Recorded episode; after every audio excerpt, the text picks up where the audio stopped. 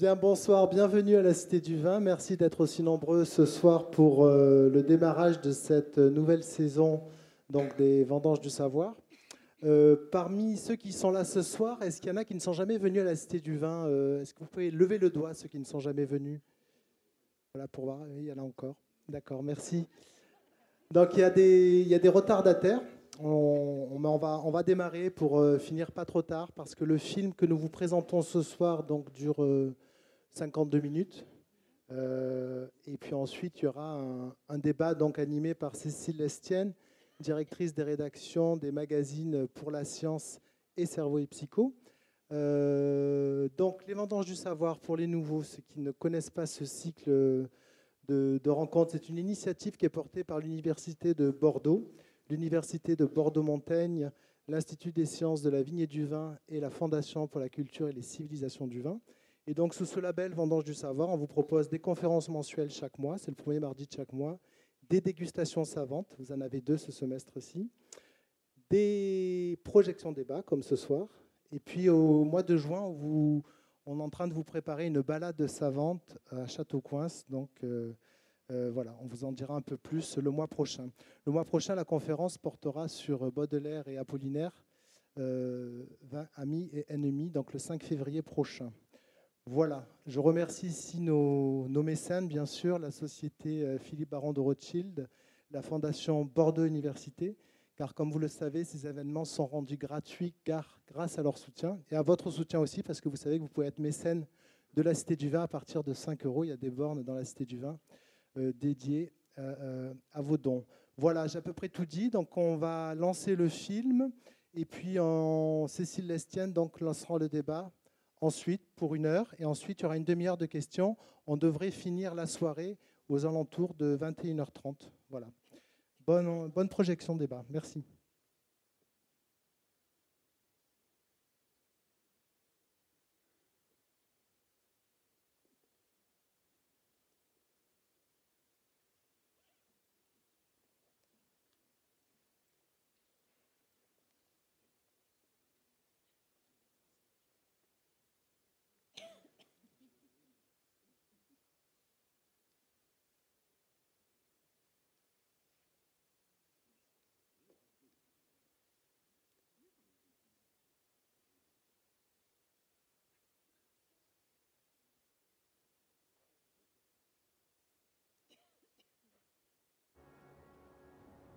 Là où est l'homme, il y a de la vigne, dit-on.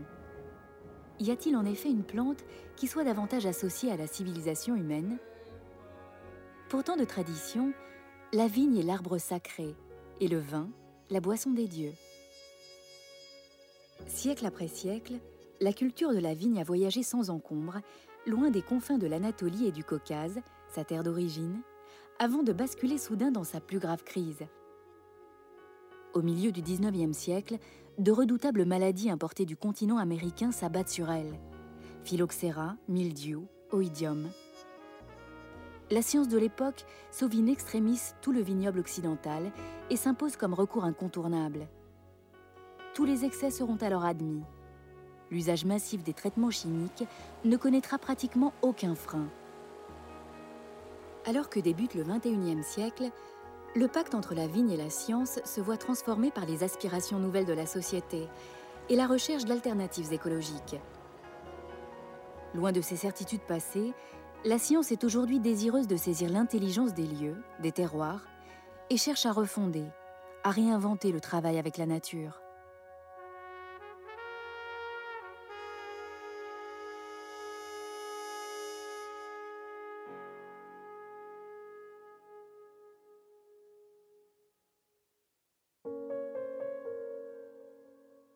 La vigne est une plante qui s'est fait une place unique dans le cœur des hommes, une liane tortueuse et tenace que nous n'avons de cesse de domestiquer. Une variété se distingue entre toutes, celle que les botanistes nomment Vitis vinifera. De toutes les espèces de vignes, sur tous les continents, il n'y aurait qu'elle pour faire du vin. Hasard providentiel, c'est une variété européenne. Chercheurs, professeurs, directeur de l'Institut des sciences de la vigne et du vin à l'Université de Bordeaux, Denis Dubourdieu évoque ce fameux moment où notre vitis vinifera tant vénéré frôle la disparition pure et simple. La vigne, jusqu'en 1850, était un équilibre avec son environnement. Certes, il y avait les gelées, les grêles, les accidents euh, des ravageurs, les sauterelles, les criquets, etc., les insectes, tout ce qu'on veut, mais on ne luttait pas contre euh, ces euh, maladies, on, les subissait, et la, survie de cette, espèce de vigne n'était pas en, question. Et puis, en 1850, 1850 à 1880, la vigne a été envahie par les maladies américaines. Alors, il y a, d'abord eu le phylloxéra, qui est un insecte qui pique les racines, et là, l'homme a trouvé une remarquable solution bio. Une solution aussi ingénieuse que douce apparut aux chercheurs de l'époque. Une greffe. En effet, ils comprirent in extremis qu'on sauverait nos cépages en les greffant sur des pieds capables de résister au fléau. Or, la vigne américaine savait résister au mal qu'elle avait elle-même envoyé. On grefferait donc sur des pieds américains, vignes certes sans talent pour le vin, mais qu'importe, puisque ce sont les cépages européens qui porteraient les raisins. Le porte-greffe américain était né. Mais il n'y a pas eu que le phylloxéra, il y a eu les champignons, euh, puis il y a eu quelques insectes. Euh, alors les champignons, ça a été le plus gros problème, parce qu'il y a eu euh, deux champignons redoutables, il y a eu l'oïdium et surtout le mildiou, et là, l'homme a été contraint à la culture chimique.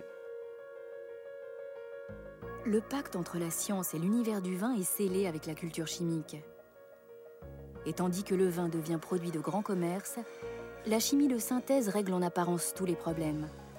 Les attaques de maladies, la stabilité des rendements, la conservation du produit pour l'export, tout est fait pour soutenir l'activité. Alors le XXe siècle sera le siècle de tous les icides, pesticides, fongicides, herbicides, le grand bombardement. Tout le monde aura sa dose, la vigne beaucoup, le vin un peu, et nous aussi.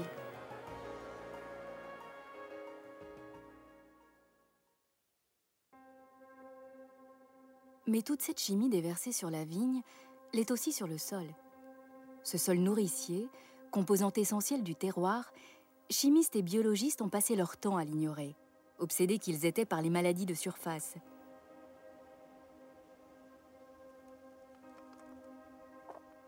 Allez fouiller le dessous des choses, étudier l'envers du décor. Lydia et Claude Bourguignon sont parmi les premiers à avoir eu cette curiosité. Microbiologistes, anciens de l'INRA, l'Institut national de la recherche agronomique, ils furent si écœurés par ce mépris général de la vie sous nos pieds qu'ils ont fini par créer leur propre laboratoire, le LAMS, Laboratoire d'analyse de la microbiologie des sols. Les anciens considéraient le sol extrêmement important pour la qualité.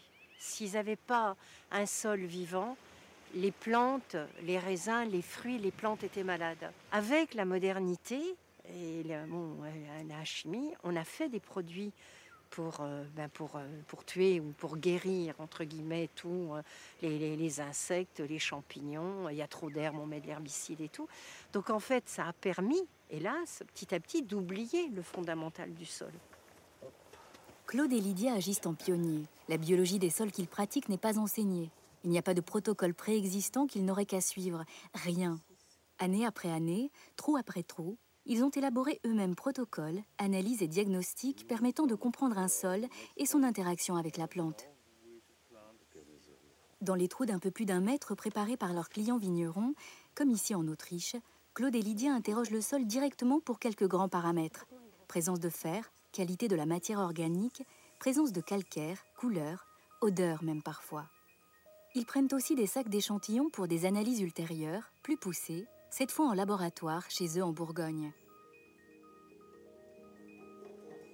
Le vigneron veut faire un produit de qualité, donc on va regarder la quantité de compost qu'il doit mettre, comment préparer son sol.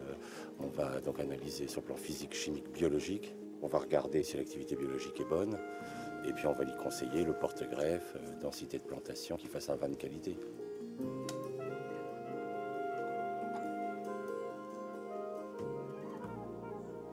C'est un peu comme un tout-bib. On, fait du travail euh, de terrain et puis ensuite l'analyse de laboratoire complète l'hypothèse qu'on a émise sur le terrain. On est un peu des médecins de la terre. C'est un peu ça. Je parle de la couleur des racines, 110.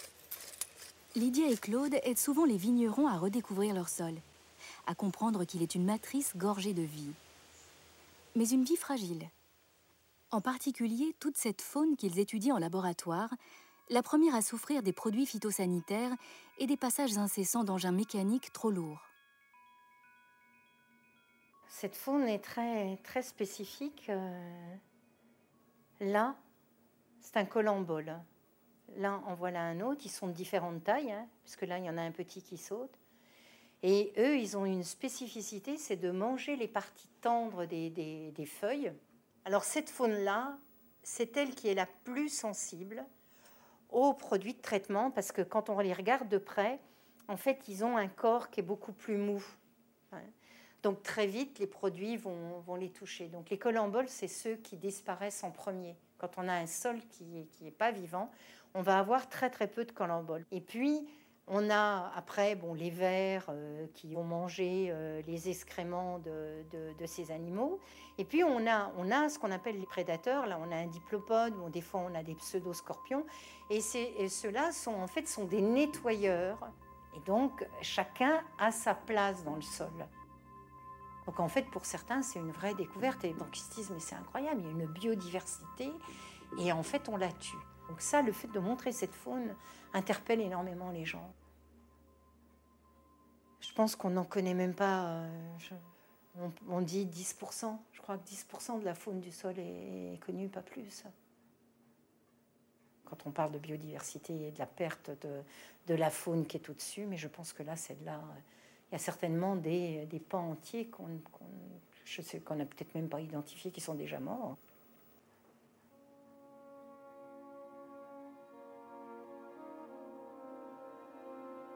Tout faire pour garder un sol vivant n'est pas un caprice de biologiste. De la santé du sol dépend par exemple l'enracinement de la vigne. Plus un sol est vivant, plus il est aéré, et plus la vigne pourra s'enraciner en profondeur. Or, selon Lydia et Claude, le sol n'est pas seulement source d'eau et de nutriments. La plante envoie des acides qui attaquent la roche, qui vont mettre en solution les éléments, puis elle envoie des sucres et des protéines à des bactéries qui vivent autour de la racine et qui vont donner à manger à la plante. Ils vont lui solubiliser des éléments qu'elle n'est pas capable d'absorber. Donc il y a une véritable relation symbiotique entre les microbes du sol et la, racine, et cette association symbiotique attaque la roche et la mange. Et ce qui est très intéressant, c'est de voir que les, paysans, les anciens, par empirisme, détruisaient les racines de surface de la vigne pour qu'elles ne se nourrissent qu'en profondeur.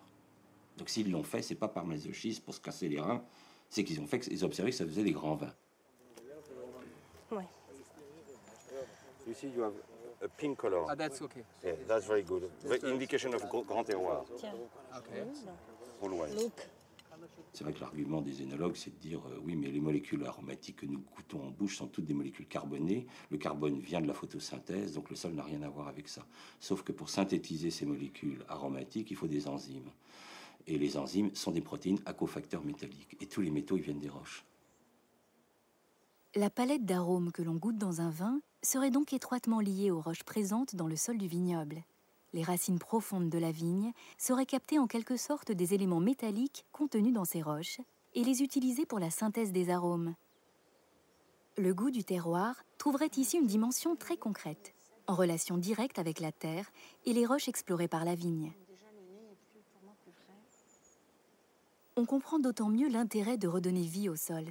Pour faire de bons vins, il faut donc réparer les erreurs passées, rompre l'addiction de la vigne aux intrants chimiques, lui permettre un enracinement profond. Mais ce n'est pas tout. Même les grands terroirs doivent aujourd'hui non seulement surmonter les dérives humaines, mais aussi affronter les changements du climat.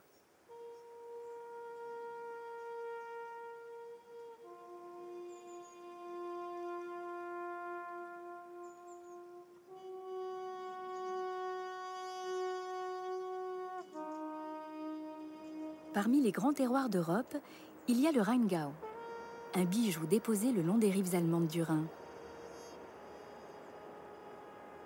C'est au cœur de ce vignoble que se déploie le centre de recherche de Geisenheim, l'un des seuls en Europe à travailler sur toute la chaîne viticole, depuis les effets du climat sur la vigne jusqu'au conditionnement du vin. Son directeur, Hans Rainer Schulz, supervise justement une expérience sur la réaction des différents cépages face au réchauffement et à la sécheresse. Des travaux pour mieux anticiper la nécessaire évolution des pratiques viticoles. Ähm, en fait, cela fait environ 30 ans que nous observons dans les différentes régions viticoles du monde une phénologie précoce, c'est-à-dire un développement plus rapide. Certaines régions sont désormais très touchées par la sécheresse. C'est le cas dans le sud de la France, en ähm, Espagne, en Italie et même dans certaines régions en Allemagne. Et la sécheresse est déjà extrême en Australie. De ce fait, l'alimentation en eau et la capacité de certains cépages à gérer l'eau sont des sujets préoccupants.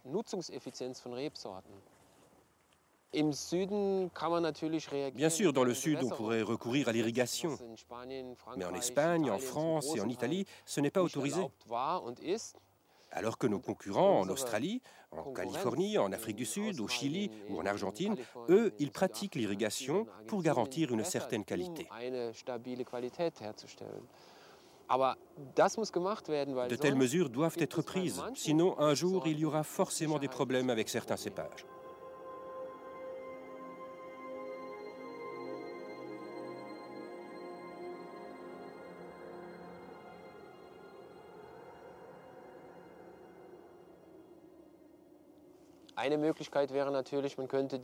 Évidemment, une des solutions serait d'opter pour un autre cépage. Ici, par exemple, on pourrait remplacer le Riesling par du Cabernet Sauvignon. Et à Bordeaux, le Cabernet Sauvignon par du Tempranillo. Mais ce n'est pas la solution, car chacune de ces régions a une image, un terroir, qui est étroitement lié à des cépages spécifiques. En faisant cela, le Riesling du Rheingau disparaîtrait, tout comme le vin de Bordeaux.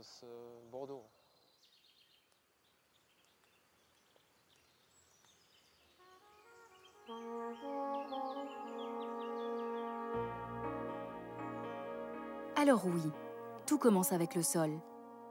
Mais un sol souvent malade et affaibli par des décennies de chimie de synthèse se poursuit en surface sous les effets du climat, mais un climat en cours de transformation. Dans un tel contexte, comment travailler la vigne? Comment faire vivre un terroir?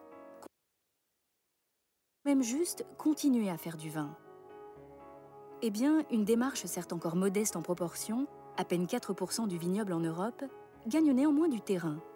C'est la viticulture biologique. En 4 ans, les surfaces qui lui sont consacrées ont doublé. C'est un viticulteur énergique, en prise avec l'époque, qui nous en décrit les règles. Frédéric Brochet. Œnologue, vigneron, mais aussi amateur de défis, le voilà parti à la reconquête d'un terroir oublié, celui de la Vienne, à Marigny-Brizet précisément. Une terre d'enfance pour Frédéric, une terre de grand vin du temps des Romains. Euh, il faut savoir que la viticulture est l'une des cultures les plus traitées, puisqu'elle utilise 20% des produits phytosanitaires consommés en France, alors qu'elle ne couvre que 5% de la surface. Euh, c'est la deuxième culture la plus traitée après la pomme. D'abord, le principe général de l'agriculture biologique, c'est de cultiver les plantes euh, sans usage de molécules de synthèse. Le principe général aussi concerne la fertilisation, puisqu'on n'a pas droit donc, aux fertilisants de synthèse. Alors, dans, dans toutes les techniques qu'on utilise, on n'a en agriculture biologique aucun moyen curatif, que des moyens préventifs. Ces moyens préventifs sont malheureusement facilement, parce qu'ils sont peu impactants pour l'environnement, ils sont facilement dégradés par l'environnement. En particulier, ils sont lessivés par la pluie.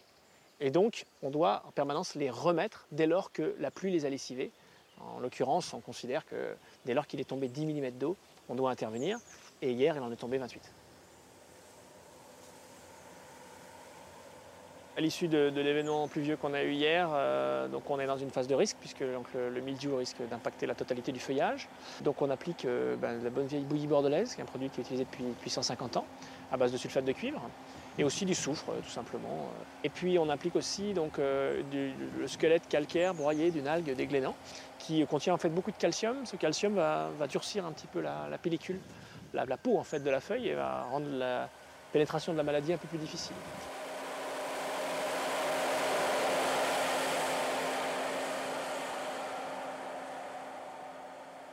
Bien entendu, encore une fois, notre objectif serait de ne rien utiliser. Mais dans l'état actuel, on n'est pas en mesure euh, de protéger le vignoble dans mon climat en ne rien faisant. Il n'y a pas de vignoble dans le monde qui soit euh, indemne du mildiou et, de l'odium. Et bien entendu, surtout, c'est très important, ces produits ne vont laisser aucun résidu dans le vin. Et ça, donc, pour le consommateur, c'est aussi très important. Alors que beaucoup de produits de synthèse vont laisser des résidus qui vont être ensuite dans le vin et que, bien entendu, le consommateur va consommer. Tous nos vins sont analysés lors de, la, lors de la mise en marché et tous nos vins sont indemnes de tout euh, composé chimique.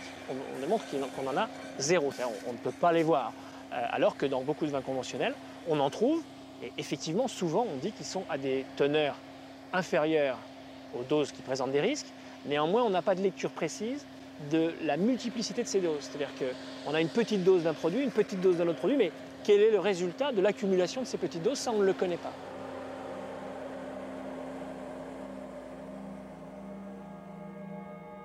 Ainsi, la viticulture biologique produit-elle des vins qui ne portent pas de résidus de pesticides, de fongicides ou d'herbicides de synthèse, puisqu'elle en bannit totalement l'usage? C'est un sérieux progrès, tant le mythe des vins français fut abîmé par quelques révélations sur ce type même de résidus. Cependant, la page n'est pas tout à fait tournée. La viticulture bio ne peut toujours pas se passer de soufre et de cuivre, qui même à dose réduite s'accumulent dans le sol. Alors en attendant, la science moderne aide à réduire encore les doses en agissant d'abord sur deux leviers, la tolérance et la précision. Dominique Forget est lui aussi fils de vigneron. Toute sa vie, il a côtoyé la vigne et ses fléaux.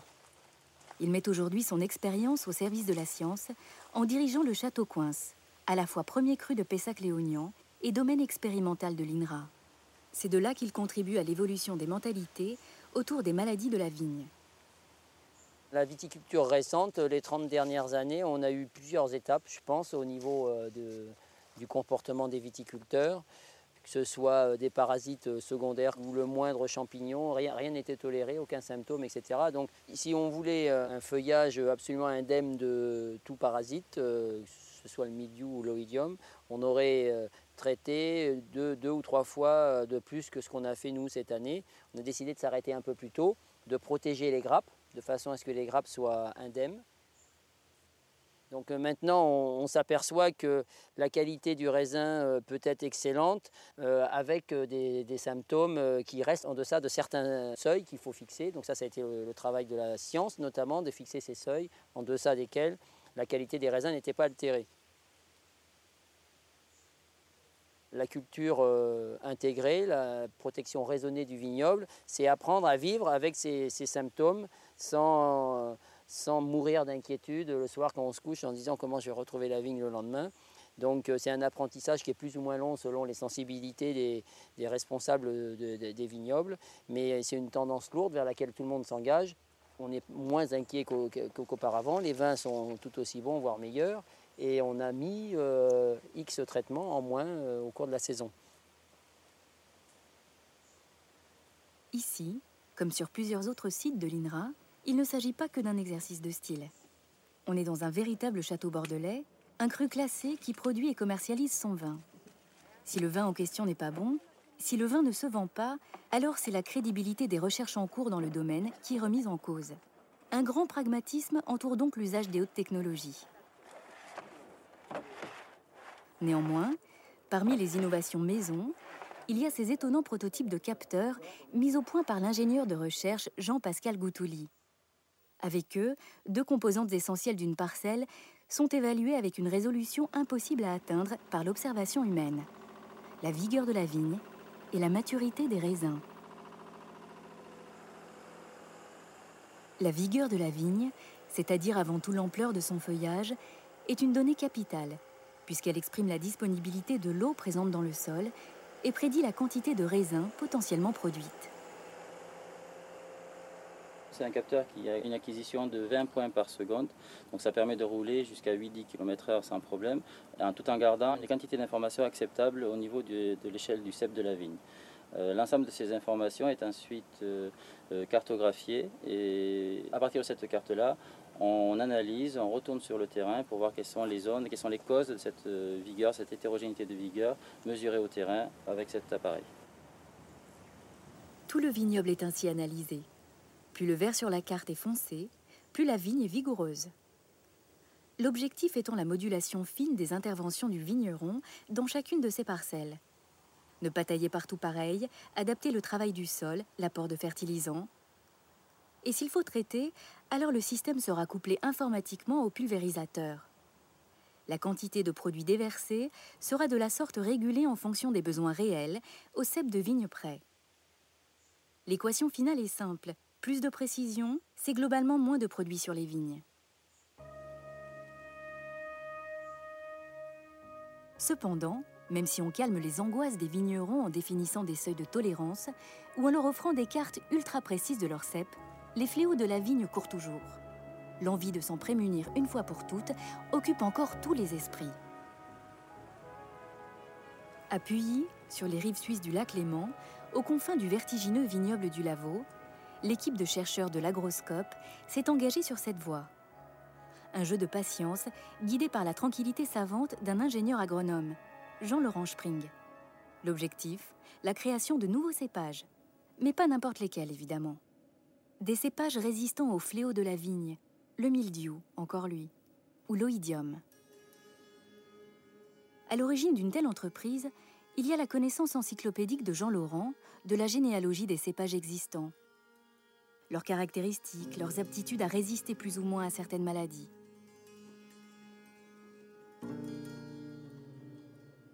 Donc au départ, quand on crée une nouvelle variété, c'est une variété qui est issue d'hybridation classique. Donc on va obtenir, à partir d'un père et d'une mère, plusieurs dizaines, voire centaines, voire milliers d'individus différents qui seront issus des pépins, issus du croisement initial. C'est à partir de, cette, de ces pépins qu'on va élever justement les plantes qui seront sélectionnées.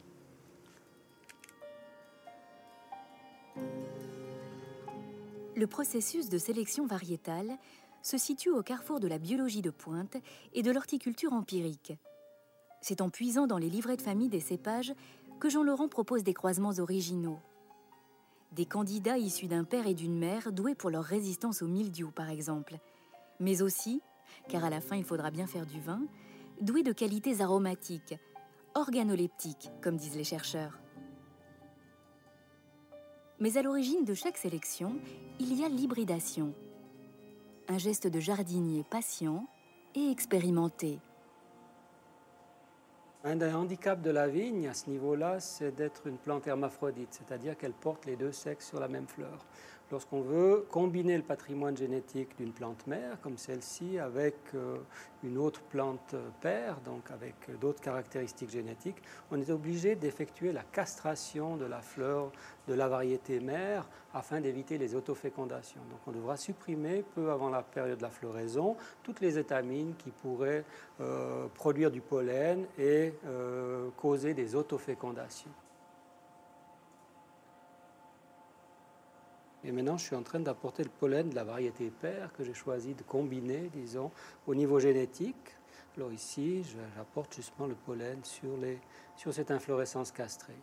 Ensuite, nous allons prélever les pépins en fin d'année, donc en automne, qui seront utilisés pour les semis de l'année suivante. Donc, euh, de cette manière, euh, on pourra contrôler exactement le parentage justement des, des obtentions qu'on va ensuite sélectionner. La biologiste Katia Gindreau accompagne Jean-Laurent lors d'un moment clé du parcours l'évaluation de la résistance naturelle du candidat aux maladies. Ben, par exemple, ces plantes-là, qui sont en fait issues de la sélection qu'on a opérée l'année passée, on a reçu donc des, des, caissettes remplies de semis. Donc chaque semis est issu d'un pépin de raisin. Et sur ces plantules, on en reçoit en gros 1500 par année. On va les infecter artificiellement avec du mildiou en serre et ce qui se passe, c'est qu'en fait, on a une synthèse de molécules très toxiques contre le mildiou chez les cépages résistants. Et de ce fait, au lieu d'avoir les symptômes caractéristiques du mildiou, donc une, grosse sporulation blanche à la surface inférieure des feuilles, par exemple, ou sur tous les organes aériens de la vigne, on va avoir l'apparition de taches brunes, qui sont des nécroses du tissu, des sortes de suicides très localisés, qui vont permettre d'arrêter complètement le développement du pathogène environ 2% des 1500 candidats de l'année produisent ces molécules de résistance en quantité jugée suffisante. Seule une élite est donc finalement considérée apte à se défendre efficacement contre la maladie. L'avantage principal crucial, je vais même dire, euh, c'est d'obtenir, bien sûr, des raisins de qualité, mais sans traitement ou avec un nombre de traitements minimal par rapport à ce qui se fait à l'heure actuelle dans la viticulture.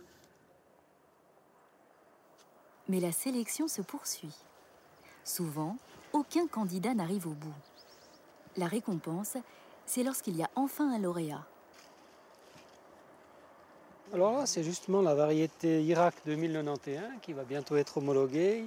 Ici, on est dans un stade où on va surtout euh, s'intéresser à la qualité des vins. Donc, euh, on a greffer une vingtaine de souches à partir de la plante d'origine pour produire suffisamment de raisins pour des micro-vinifications, donc euh, de l'ordre de 10 à 15 litres, qui nous permettront sur 4 ou 5 années de juger du potentiel qualitatif justement de cette variété par rapport à des témoins connus. L'Irak 2091, tout nouveau cépage, aura bientôt son nom d'artiste et connaîtra peut-être une grande carrière. Carrière limitée cependant, car en France par exemple, les systèmes d'AOC, les appellations d'origine contrôlée, n'acceptent que les cépages traditionnels. En Suisse, en Allemagne en revanche, pas les mêmes contraintes. Dans ces pays, les nouveaux cépages de Jean-Laurent Spring se font déjà une réputation. Beaucoup d'entraves, beaucoup de temps, mais il en faut davantage pour le décourager. C'est assez rare qu'un sélectionneur puisse faire le, cycle complet, puisque une vingtaine d'années, il sépare le moment où on a fait l'hybridation du moment où une variété commence à être diffusée dans la pratique. Nous, on y voit un intérêt marqué. Maintenant, ben, le temps doit permettre de confirmer un petit peu nos espoirs. Tout de même, la tentation est grande de brûler les étapes, de plonger au cœur du vivant pour trouver la clé du problème plus rapidement. Les progrès considérables de la génétique semblent ouvrir cette perspective.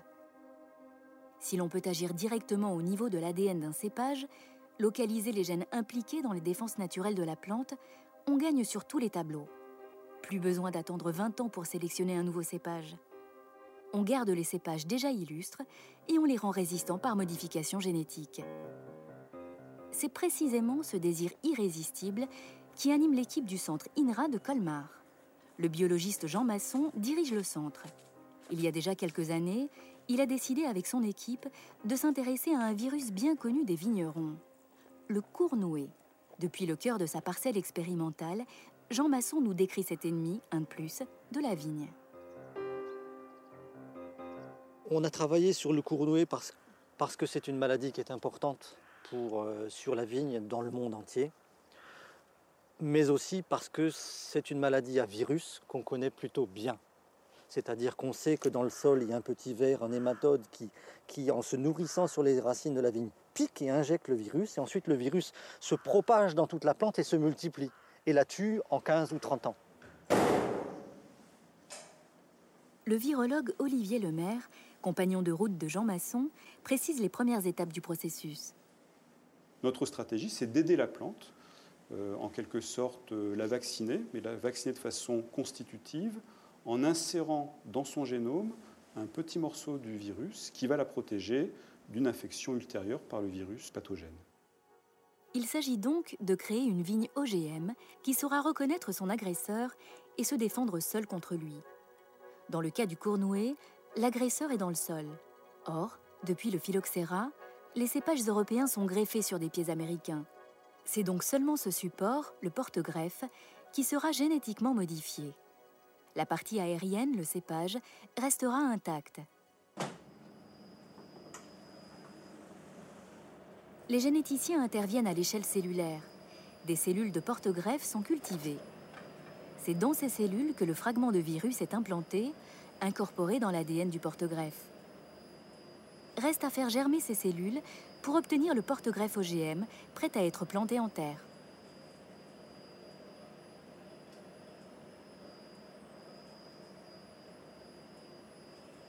En fait, ce mécanisme de résistance est un mécanisme de résistance qui peut être sensible aux conditions environnementales.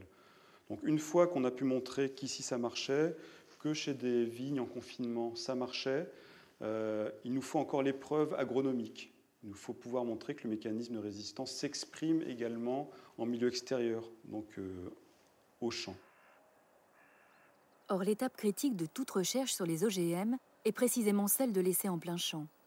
Bien conscient du problème, Jean Masson et son équipe ont tenté de préparer le terrain le mieux possible. Précaution maximum. Vignes stériles et terres isolées en profondeur pour éviter les disséminations. Pilotage du projet par une autorité originale, un comité de suivi qui associe les acteurs locaux, même les plus hostiles, aux travaux scientifiques. Rien n'est fait sans l'accord du comité. Visiblement, ça n'aura pas suffi. Tous les porte-greffes OGM ont été arrachés, détruits par un groupe de militants écologistes, de faucheurs volontaires. Cinq ans d'essai en miettes. Donc, donc on, on avait à la fois une précaution parce qu'on prenait en compte des questionnements des gens, on avait une précaution expérimentale parce qu'on faisait des études et on suivait en temps réel ce qui se passait. S'il y avait effectivement des échanges de messagers de gènes ou s'il y avait des échanges de gènes. Et en protection ultime, on enlevait de toute façon les inflorescences avant même que le pollen ne naisse. Il n'y a jamais eu aucune grappe de raisin qui a été produite là-dessus. C'est le choix du comité local de suivi. Ni, fleurs, ni grappe de raisin ici. Mais là non plus. Alors que là, ce sont des plantes standards. Pourquoi on a choisi ça? Parce que pour nous, c'était une question d'image. On ne pouvait pas associer du raisin, l'image de la vigne du vin, à un essai, à un essai de porte-greffe OGM. Donc on est vraiment avec la plante minimaliste, ce n'est pas une vigne complète. Difficile de freiner l'appétit de connaissance des généticiens. Le jeu de cache-cache avec les écologistes risque de durer un moment. Deux visions s'affrontent. D'un côté, celle des généticiens, pour qui la science, c'est l'action, c'est comprendre coûte que coûte et agir sur le vivant pour améliorer notre condition. De l'autre, celle des écologistes et d'une grande partie de la société européenne qui pensent qu'il y a des frontières dans le vivant, au-delà desquelles l'homme ne doit pas s'aventurer. Très loin de cet affrontement, quelque chose d'étonnant se produit. La montée en puissance d'une philosophie alternative une démarche qui questionne toute l'agriculture, mais trouve avec la vigne et le vin un terreau particulièrement propice, la biodynamie. Ces principes furent édictés par un érudit autrichien, Rudolf Steiner, autour de 1920.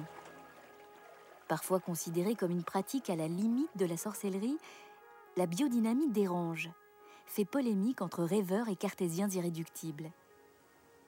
Aujourd'hui pourtant, même des domaines parmi les plus prestigieux du monde l'ont adopté. En Bourgogne, c'est par exemple le cas de la Romanée Conti, qui produit l'un des vins les plus chers de la planète, l'un des plus vénérés. Sur l'ensemble des vignobles français déjà en agriculture biologique, 1 sur 10 se convertit aujourd'hui à la biodynamie. En Pays de Loire, nous rencontrons Nicolas Joly, figure de proue de la biodynamie en France. La biodynamie, elle est là pour comprendre la vie et l'accentuer. Accentuer la vie, c'est formidable parce que la vie n'appartient pas à la Terre. La vie, la vie, la Terre la reçoit. Si vous mettez un grand plastique noir euh, entre la Terre et le système solaire, la Terre meurt. C'est ça qui est extraordinaire.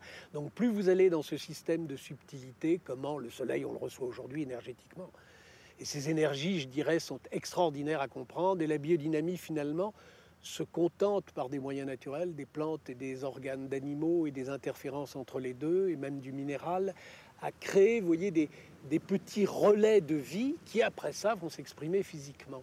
Donc c'est un art. L'art de découvrir les forces qui donnent vie à un lieu, l'art de les stimuler de la bonne manière. Euh, comme de la musique, hein, il vous faut une bonne acoustique, mais il vous faut un bon instrument de musique. Le terroir, c'est un instrument de musique. Et si vous avez un Stradivarius, mais que vous avez un musicien nul, ça ne sert à rien d'avoir un Stradivarius. Comme souvent, le royaume de la vigne n'est pas un territoire quelconque. Nicolas Joly a hérité d'un lieu sublime sur les bords de Loire. Une histoire viticole de neuf siècles et une beauté qui lui ont inspiré sa démarche. Les dix premières années sont très dures parce qu'il y a une pression colossale pour que vous ne le fassiez pas parce que finalement, inconsciemment, les gens savent qu'ils sont dans l'erreur. Et donc, dix années difficiles où ça a été jusqu'à des coups de fil à mes parents en disant Vous avez donné un beau vignoble à votre fils, il est en train de tout détruire, ça va jusque-là. Et puis peu à peu, on prend confiance, et puis 20 ans après, on se dit, mais attendez, on a un devoir moral d'en parler, on a un devoir de dire aux jeunes qu'il y a une alternative. Et vous avez un besoin dans la jeunesse de comprendre ces alternatives, qui est magnifique. Alors ça, c'est un des préparants en biodynamie, c'est du quartz, donc très fin, de la lumière sous forme de pierre, un minéral, si vous voulez, qu'on passe dans une corne de vache. La corne de vache est vivante, enfin je veux dire, elle, elle vient d'une vache qui était vivante, donc il y a là-dedans un processus qui est extrêmement vivifiant. Et la corne agit comme un capteur pour la vache. Pour ça qu'écorner une vache, c'est un scandale. C'est comme couper la moustache d'un chat, si vous voulez. Et on passe ça au lever du soleil, et ça accélère énormément la photosynthèse. C'est un anticryptogamique très fort. Donc, euh, 3-4 semaines avant la vendange, c'est quelque chose qui aide le raisin à capter plus de force de goût. C'est aussi pratique que ça. Et là, vous avez du quartz qui a été un peu durci, mais vous voyez, on en met des toutes petites quantités et c'est à peu près une pointe de couteau par hectare. Alors ça, je le mets dans de l'eau, dans ce dynamiseur, ça va tourner pendant une heure, c'est-à-dire ça va faire des vortex à toute vitesse. Le vortex, c'est le principe de la vie. Nous, on l'a au sommet du crâne, tous nos chakras, c'est des vortex, c'est des tourbillons de vie. Dans les galaxies, vous voyez les vortex, il y a toujours ces mouvements de spirale.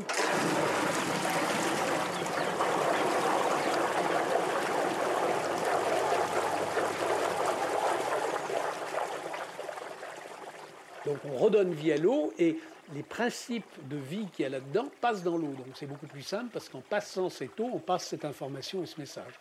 Donc c'est très simple, c'est vivant à peu près deux heures.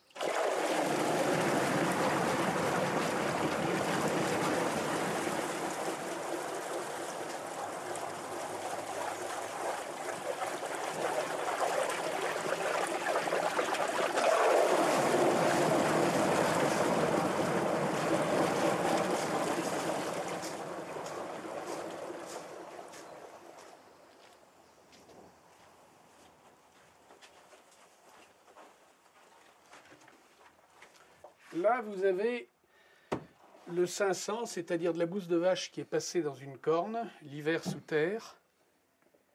On n'a plus vraiment l'impression de la bouse, ça sent plus du tout mauvais et ça a une vie bactériologique absolument intense.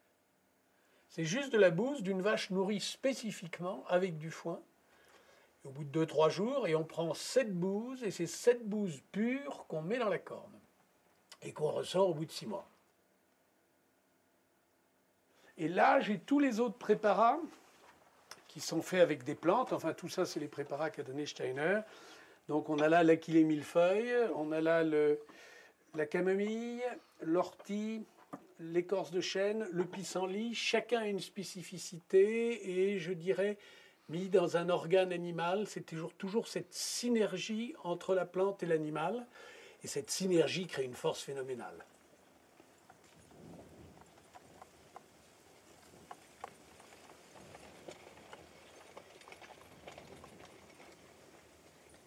Le seul moyen de se dégager des artifices, c'est mieux comprendre un lieu et mieux mettre votre vigne en résonance avec ce lieu. Il n'y a pas d'autre moyen.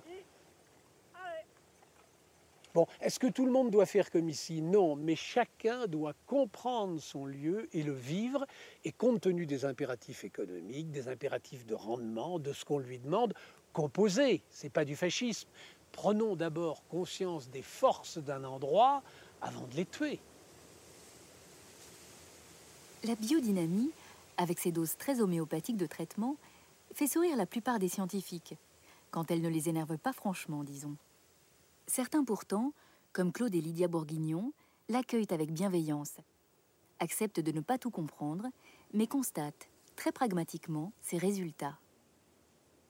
C'est une approche justement qui n'est pas que rationnelle, qui est une approche qui accepte l'influence des étoiles, des, planètes, donc des choses qui peuvent euh, paraître complètement ésotériques, de rêve. Et eh oui, mais il se trouve que ça fait des vins effectivement plus minéraux, qui passionnent les amateurs. Donc plutôt que de jeter cette biodynamie à la poubelle parce qu'ils ne la comprennent pas parce qu'ils se sentent impuissants pour l'expliquer, il ferait mieux de se dire, bah oui, tiens, si on l'étudiait objectivement, et puis on pourra peut-être dire que nous ne sommes pas capables d'expliquer ce qui se passe. Peut-être que ce sera ça leur conclusion, mais ils n'ont pas à la rejeter euh, a priori. C'est pas une approche scientifique. Le scientifique ne doit pas avoir d'approche. Il ne doit pas être partial. Il doit, strictement observer les choses, les mesurer et dire voilà, je peux mesurer ou je peux pas mesurer. C'est ça que veut dire le scientifique, mais il ne doit pas dire la biodynamie c'est nul. Un scientifique n'a pas le droit de, tenir ce genre de propos. Il faut que les biologistes acceptent, puisqu'acceptent maintenant les physiciens, le principe d'incertitude. Ils ne pourront pas tout mesurer. En partie, l'énergie vivante, pour le moment, nous n'avons pas d'instrument capable de réagir à ça. Il ne faut pas dire qu'il n'y a pas d'énergie vivante. Il faut dire, écoutez, dans l'état actuel des instruments de mesure, nous ne savons pas mesurer. Bon, puis voilà, ça s'arrête là. La science ne pourra jamais tout décrire. Elle ne peut pas tout mesurer, c'est impossible. Heureusement d'ailleurs, heureusement qu'il n'y a pas des descriptions que scientifiques de l'univers, qu'on a aussi une description artistique, une description poétique. Alors heureusement, sinon ce serait, ce serait triste.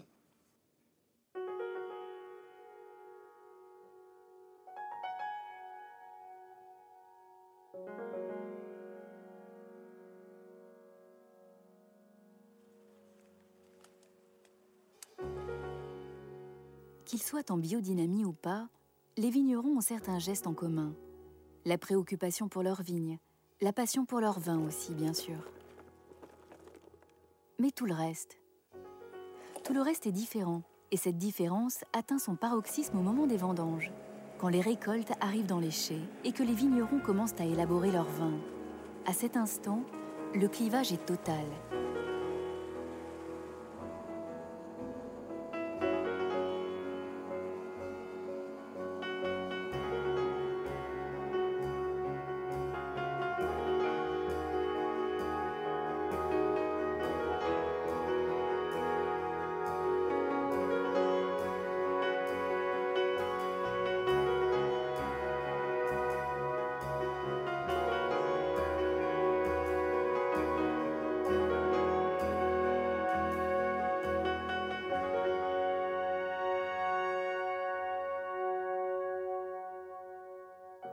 Biodynamie, l'œnologie scientifique est bannie. Pour Nicolas Joly, ce qui adviendra dans le chai sera l'exact reflet du travail accompli durant l'année dans les vignes. Il est fier de laisser son vin se vinifier seul, fermenter seul, aussi longtemps que nécessaire. Il ne fait rien, n'ajoute rien, il attend. Les jeux sont faits. Aux antipodes de cette attitude, il y a ceux qui, comme Denis Dubourdieu ou Frédéric Brochet, considèrent que le vin est une œuvre humaine. Aussi, même s'ils sont en viticulture biologique, ils utilisent tous les progrès scientifiques permettant de mieux contrôler, de mieux intervenir sur la vinification. Pressoir à l'abri de l'oxygène préservant les jus de l'oxydation, soutirage à l'azote, batterie d'analyse toujours plus fine, contrôle informatisé de la température des cuves, c'est une approche active, interventionniste de l'élaboration du vin. Effectivement, on essaie euh, d'élaborer le meilleur vin possible en utilisant euh, tout le savoir de l'œnologie d'aujourd'hui, enfin tout ce que nous, on en a pu en, comprendre. On ne laisse jamais la nature faire finalement. si, si, on laisse la nature faire, dans ce cas-là, la destinée naturelle du jus de raisin, c'est le vinaigre. Et c'est à un moment donné un aiguillage des procédés naturels qui fait qu'on obtient des vins et qui fait qu'on obtient des vins qui ont un goût particulier. Donc euh, cette orientation, je la, oui, je la revendique et ça ne me dérange pas du tout. Et je suis très je ravi de montrer euh, tout ce que je fais de manière extrêmement euh, transparente. Mais tous les vinificateurs n'ont pas le goût de la transparence d'un Frédéric Brochet, ni la même éthique. La technologie de cave permet d'aller très loin. La science semble alors laisser son souci d'harmonie avec la nature à la porte des chais. C'est justement ce qu'a découvert l'un des clients de Lydia et Claude Bourguignon, Michel Toulouse. Nouveau venu dans le monde du vin, propriétaire d'un étonnant domaine sur l'île de Saint-Érasme, sur la lagune de Venise, il ne s'attendait pas à de telles pratiques. Quand on a fait la mise en bouteille, le garçon qui est arrivé avec son camion pour la mise en bouteille, il arrive et très naturellement, il me dit Bon, j'ai de la gomme arabique. Je dis Mais pourquoi on a besoin de de la gomme arabique en mettant en bouteille? Euh, parce qu'en réalité, ça stabilise un tout petit peu le vin, mais surtout parce que ça fait ce qu'on appelle le gras, les jambes que vous voyez sur le verre, de la gomme arabique. Ensuite, il me dit bon, alors j'ai de l'acide tartrique, parce que le vin blanc, il faut que ça soit toujours un peu acide, de l'acide tartrique, de l'acide citrique, ce que tu veux. Euh, je dis mais, mais non, nous, notre vin, il est naturel.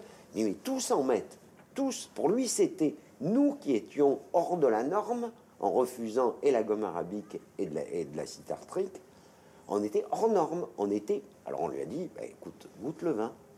Il a goûté, il a dit, bon, je comprends maintenant. Mais pour lui, c'était une chose tellement naturelle. Et, ce que, et chaque fois qu'on va acheter des levures, nous on dit on veut des levures naturelles. Et on te dit, mais non, on va vous donner des levures qui vont vous donner le goût de violette, le goût de banane, le goût de ce que vous voulez, le goût de fraise, etc. Mais aromatiques. C'est-à-dire l'arôme du vin est fait simplement artificiellement à travers la levure. Pire que ça, on, rajoute, on peut rajouter aussi, on nous propose de rajouter, d'acheter des arômes et d'en rajouter un petit peu dans les cuves. C'est ce que mes amis qui font des vins corrects appellent les vins techniques. Ils disent Ah, il est très technique ce vin. Ça veut dire qu'on a rajouté pas mal de choses dedans. il y a des choses qu'il ne faut pas utiliser, comme peut-être plein de choses que je n'utilise pas, comme un certain nombre d'additifs, tout ça, que je trouve pas du tout adapté à la vinification et pas du tout adapté à l'avenir du vin. De mon point de vue, je fais un choix entre une science euh, qualitative et une science euh, qui ne me convient pas. Je fais un choix dans tout ça. En tout cas, j'estime que la science m'apporte les moyens de réfléchir mes choix. Et c'est ça qui m'intéresse en fait.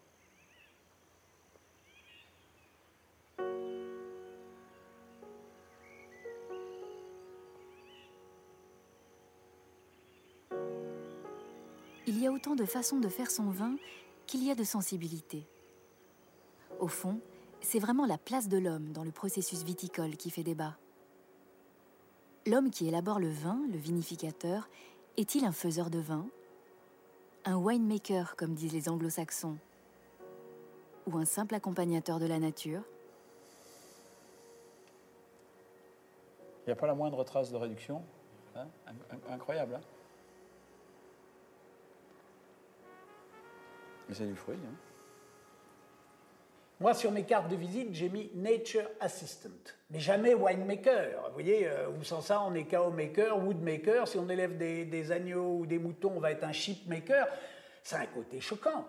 Vous voyez, la seule chose que vous pouvez faire, c'est constater ce, monde grandiose qui convertit un gland en un chêne. Et vous n'allez pas dire, je suis un oak maker. Vous voyez, ça serait extrêmement prétentieux. C'est pareil dans le vin. Et, les viticulteurs se sont un peu fait avoir parce qu'on leur a enseigné tout ça. On les a, on les a mis dans une direction lucrative pour des fabricants de produits d'assistants, hein, d'assistanat. Mais, mais on peut totalement éviter ça. Ça n'existe pas. Il n'y a pas d'œuvre d'art passive. Quoi. Enfin, ou alors. Euh, enfin bon, si vous voulez, le peintre qui dit bon, je fais rien, puis mes pinceaux ils bougent tout seuls, euh, le musicien qui dit voilà, les joueurs jouent tout seuls, etc. Bon, ça n'existe pas. Quoi. Toute création humaine, alors le vin, ça n'est une. Quoi. C'est, à la fois du doute, de l'inquiétude, euh, une, enfin, de, la, de, la peine aussi, hein, parce que on est, voilà, c'est, c'est fatigant, c'est, voilà, c'est dur, il n'y a pas d'heure, enfin, c'est un processus continu, etc. Donc, effectivement, je suis actif. Alors, je suis pas, quand j'étais plus jeune, j'étais actif physiquement Bon, là, je ne suis pas vraiment actif physiquement, mais, mais j'ai dans ma tête toutes les conditions euh, de toutes les cuves et j'essaye d'aménager, de, faire varier, de moduler euh, ces conditions pour, euh, pour tirer le meilleur de chaque cuve. Et, et finalement, le meilleur, le meilleur de, de chaque lieu, en fait.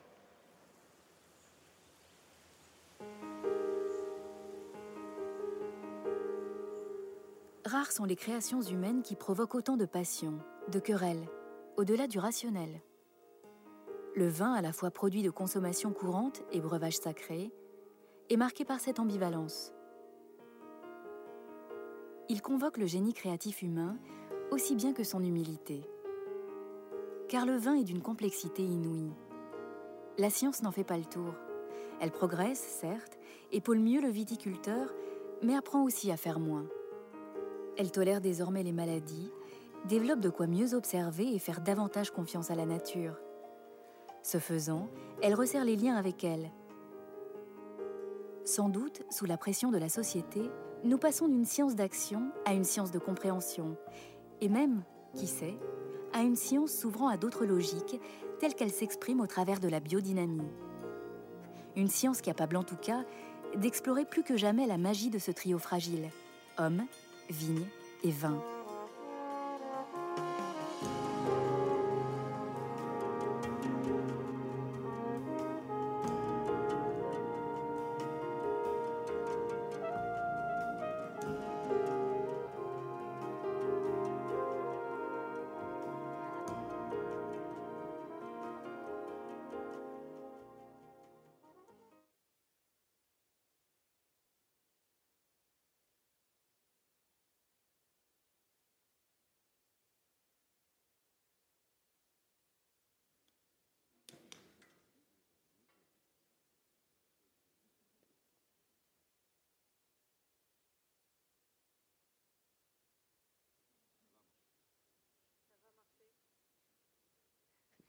Philippe, j'ai besoin que tu fasses quelque chose. Ça va marcher. Ça marche. Bonsoir, bonsoir à tous. Euh, ben, merci d'être là ce soir. Euh, pour les retardataires, je m'appelle Cécile Lestienne et, je dirige deux magazines scientifiques pour la science et, cerveau et psycho. Et c'est à ce titre euh, que je suis là ce soir pour animer notre rencontre. Donc j'espère que vous avez apprécié ce documentaire qui nous a ouvert l'appétit, l'appétit de savoir bien sûr, sur le sujet qui va nous occuper, les rapports entre la science et le vin. Mais après cet apéritif, nous allons entamer le plat principal avec quatre intervenants qui ont beaucoup de choses à nous dire. Euh, je vais les appeler par ordre alphabétique, comme ça il n'y aura pas de souci de préséance. Alors, Frédéric Brochet, d'abord, qui est vigneron, viticulteur bio, euh, puisqu'il dirige son domaine dans Pélidé, et il est aussi docteur en onologie et d'ailleurs, si vous aviez été attentif, vous le reconnaissez parce qu'il est dans le film. Ensuite, nous avons la professeure, Laurence Génie, professeure de viticulture, spécialiste de la physiologie de la vigne à l'Institut des sciences de la vigne et du vin à Bordeaux, vous devez connaître. Ensuite, nous avons Gilles Laferté, sociologue, directeur de recherche INRA à Dijon. On s'éloigne un petit peu voilà, et qui est notamment l'auteur euh, d'un livre qui s'appelle La Bourgogne et ses vins, images d'origine contrôlée aux éditions Belin. Donc on voit un peu ce que vous allez pouvoir nous dire. Et enfin Serge Volikov, historien, professeur d'université émérite à l'Université de Bourgogne et membre actif de la chaire UNESCO euh, Culture et Tradition du vin, qui est très présente ici, si j'ai bien compris. Euh, le, sous-titre du documentaire, c'est Un nouveau pacte, la science et le vin, un nouveau pacte. Mais je voulais commencer justement avec vous, euh, Serge Volikov. En fait, les, rapports de la science et du vin, c'est une vieille histoire. Oui, c'est une vieille histoire, mais le vin a lui-même une histoire et la science aussi a une histoire. Donc c'est une histoire complexe ou disons qui qui, a évolué, mais c'est vrai que quand on parle des vins de l'époque contemporaine, le film est euh, de ce point de vue excessivement bref. Hein, euh, donc, euh, il ne dure que 52 minutes en même temps. Non, mais excessivement bref dans l'évocation de l'histoire, puisqu'il parle des origines lointaines pour arriver, disons, au phylloxéra. Et donc l'histoire des rapports entre la science et, le vin, si on prend un mot que beaucoup d'entre vous connaissez, quand on parle de, chaptal et de la chaptalisation des vins, euh, ça renvoie à Chaptal, l'art de faire du vin au début du XIXe siècle. Chaptal est à la fois un homme politique, un ministre, et en même temps euh, un chimiste. Et, c'est un savoir qui est en partie lié au pragmatisme, à l'empirisme. Il a remarqué dans la manière de faire les vins que si on ajoute du sucre, on augmente le taux d'alcool et que la fermentation euh, n'est pas la même. Et euh, quand euh, naît le champagne au XVIIIe siècle, au début du XIXe, la deuxième fermentation en bouteille, par exemple, est liée à des connaissances empiriques, mais qui, font appel à, des scientifiques, et, ainsi de suite. Quand les maladies, effectivement, de la vigne se développent dans la deuxième moitié du XIXe siècle, que ce soit dans l'ordre l'oïdium, le mildiou, le phylloxéra, ces maladies vont en quelque sorte requérir des chercheurs et des scientifiques de l'époque une demande. Et la solution qu'on évoque dans le film, elle est trouvée après 30 ans de tâtonnement et s'oppose à cette époque ce qu'on appelait les américanistes et les sulfuristes, ceux qui prétendaient pouvoir traiter la vigne par déjà des moyens euh, euh, chimiques et ceux qui euh, finalement arrivent à l'idée qu'il faut utiliser un système de greffage et si vous voulez, pour terminer rapidement, euh, ma, première remarque, c'est que vous voyez, il y a avant Pasteur, il y a après Pasteur. Pour les vignerons, pour le monde de la vigne, euh, avant, la fermentation est mystérieuse, scientifiquement. Après Pasteur, on va quand même comprendre qu'il y a le processus de la fermentation. Ça va changer la relation avec, avec la science. Non pas avec le pragmatisme et des connaissances scientifiques, mais une approche de compréhension euh, globale euh, de type scientifique. Et là, avec euh, la compétence et la force de la science, évidemment, je, terminerai sur quelque chose qui a été très important en Bordelais au début du, 19e siècle, du 20e siècle, quand il y avait ces pénuries de, de de vin liés au, phylloxéra, de vigne, eh bien, on est arrivé parfois à faire des vins pratiquement sans vendange naturelle, sans raisin naturel, avec de l'alcool, avec, du, avec des raisins secs, etc. Et on se targuait de cela. Et justement, la réflexion sur le vin ne peut être qu'issue de la fermentation de raisins frais issu d'une vendange et de la viticulture, ça, ça naît avec les premières lois contre la fraude au début du XXe siècle, en 1905, euh, et les déclarations de récolte des vignerons. Donc il y a partie liée entre la science et, euh, la viticulture, euh, pas toujours pour le pire, mais aussi pour le développement de la viticulture. Je m'arrête là parce que après il y a d'autres relations qu'on évoquera sans doute dans la discussion.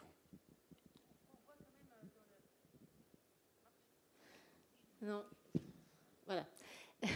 on, voit quand même dans le documentaire que, que la viticulture peut être vue comme un lieu où s'opposent euh, raison et intuition, euh, rationnel, euh, science et nature. bon, peut-être que Frédéric Brochet, je ne sais pas si on peut vous dire que vous êtes l'homme de la réconciliation, puisque comme je l'ai dit tout à l'heure, vous êtes à la fois viticulteur bio et docteur en, œnologie.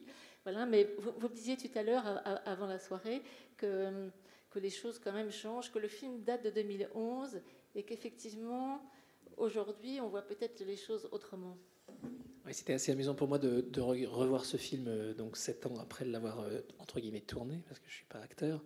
Mais euh, effectivement, d'ailleurs, il donne le chiffre de 4% qui représente l'activité de la viticulture biologique à l'époque, et aujourd'hui c'est 10%. Donc on a quand même connu une évolution très sensible. Et puis quand on regarde aussi le film sur les hybrides, où on voit que donc qui sont pas ils sont pas autorisés, ben, depuis le 27 avril 2017, il y en a 12 d'autorisés en France. Donc il y a eu euh, vraiment des, changements, et puis il y, a, eu des nouveaux d'ailleurs, je crois encore qu'il y, a quelques, quelques mois. Donc il y a eu des changements très très importants. Et, euh, effectivement, on est, on est euh, depuis maintenant assez longtemps sorti de l'idée du, du bio, du caractère inféodé du bio avec le bitnik. J'avais quelqu'un qui disait ça, c'est pas moi l'expression, elle date de l'ancien acheteur de Monoprix qui disait le, le bitnik est au bio ce que le communisme est à la résistance. C'est-à-dire qu'on devait être absolument euh, un bitnik pour être un vrai bio. Bon, de même qu'à un moment donné, on a pu penser qu'on devait être, pour être un vrai résistant, fallait être un communiste. Mais euh, en fait, euh, ça, ça a complètement changé. Et je crois qu'il il y a vraiment une, volonté universelle de toutes les, les structures qui défendent l'agriculture biologique de se tourner vers la science. Je ne pense pas qu'il y ait, au contraire, ce qui n'est pas le cas de la biodynamie. Euh, il y a effectivement une vraie volonté euh, et, une origine scientifique de la démarche agrobiologique. Elle est finalement la démarche agrobiologique qui, date des dérives de la chimie. Elle-même, elle est une réaction, c'est plutôt un principe de précaution, mais ce n'est pas du tout un principe de nier la science. Euh, la biodynamie, elle, elle nie pas la science, mais elle, intervient dans une autre dynamique qui consiste à dire on est d'un autre ordre, on est d'un ordre plus mystique et plus spirituel. Et donc effectivement, les outils scientifiques euh, qui sont utilisés pour l'examiner ne sont pas valides. De même qu'on pourrait imaginer que finalement, pour examiner l'existence de Dieu, le télescope, ça ne fonctionne pas. Donc voilà, vous n'avez pas les outils, c'est ce qu'il dit d'ailleurs, vous n'avez pas les outils, donc vous ne voyez pas ce qu'on a. Peut-être, c'est, effectivement, c'est une position qui se respecte. Mais donc, euh, euh, la situation a beaucoup changé euh, en matière de, relations scientifiques. Et aujourd'hui, bah, il y a beaucoup d'études qui, qui effectivement avancent dans le sens qui consiste à montrer qu'il y, a vraiment un gain à essayer de se protéger de l'environnement. Et je voudrais revenir sur une donnée qui est d'ailleurs assez emblématique de cette question-là à un moment donné, dans le film, je dis ben les, vins biologiques, ils n'ont pas de résidus et tout ça. Et euh, il, y a, donc, euh, il y a donc 8 ans maintenant, eh bien, les, moyens qu'on avait d'analyser les, résidus de produits phytosanitaires étaient moins développés qu'aujourd'hui. Et donc, on a gagné en 10 ans à peu près entre 1 et 1 sur peut-être 2 ordres de grandeur C'est-à-dire qu'on est passé, du, pour vous donner, du, gramme à la dizaine de milligrammes. Eh bien, euh, ce n'est pas des grammes hein, qu'on trouve de produits phytosanitaires, mais c'est des microgrammes. Mais bon. et, et, en fait, eh ben, ce simple fait-là fait qu'aujourd'hui, dans beaucoup de produits, on trouve tout partout. Et c'est parce que euh, la, finesse de l'analyse qu'on peut obtenir est aujourd'hui de l'ordre de 1 gramme par hectare. C'est-à-dire si on a déposé 1 gramme sur un hectare, un hectare c'est grand, c'est 10 000 m2, on est capable de le retrouver dans une seule bouteille. Et, euh, donc cette finesse de la, de la quantité qu'on est capable de trouver fait qu'aujourd'hui, c'est un, vieux principe que tout, C'est un vieux principe que tous les chimistes connaissent, euh, qui dit que la pureté n'existe pas. Parce qu'en fait, au bout d'un moment, plus vous avancez dans la, dans la finesse de l'analyse, plus vous trouvez des choses. Et avec la multiplication des molécules, puisqu'on connaît malheureusement l'augmentation des produits phytosanitaires enfin, les produits phytosanitaires ont continué à se développer en tonnage en France, eh bien, euh, dans n'importe quel produit, on peut trouver tout, et on peut finalement, même dans les produits biologiques, trouver d'infimes traces qui, c'est marrant parce qu'on a une espèce de raisonnement qui consiste à dire on les utilise pas, donc il peut pas y en avoir, mais même quand on les utilise pas, il y en a quand même parce qu'ils arrivent de l'extérieur. Et donc, euh, euh, cette évolution-là, elle, est, aujourd'hui nécessaire, et il y a des dizaines d'équipes qui travaillent dans ce sens-là, et je crois qu'aujourd'hui, on attend, et même les les, écolos, comme ils sont présentés dans, le film, attendent beaucoup de la science euh, et, ils ne sont pas dans une, démarche euh, de régression. Évidemment, il y en a, mais je ne pense pas qu'aujourd'hui, quiconque peut dire que euh, le progrès scientifique n'apporte pas à et à la qualité du vin et au bien-être des, populations. Mais bien sûr, le progrès scientifique peut aussi apporter des dégradations de ces qualités de vie.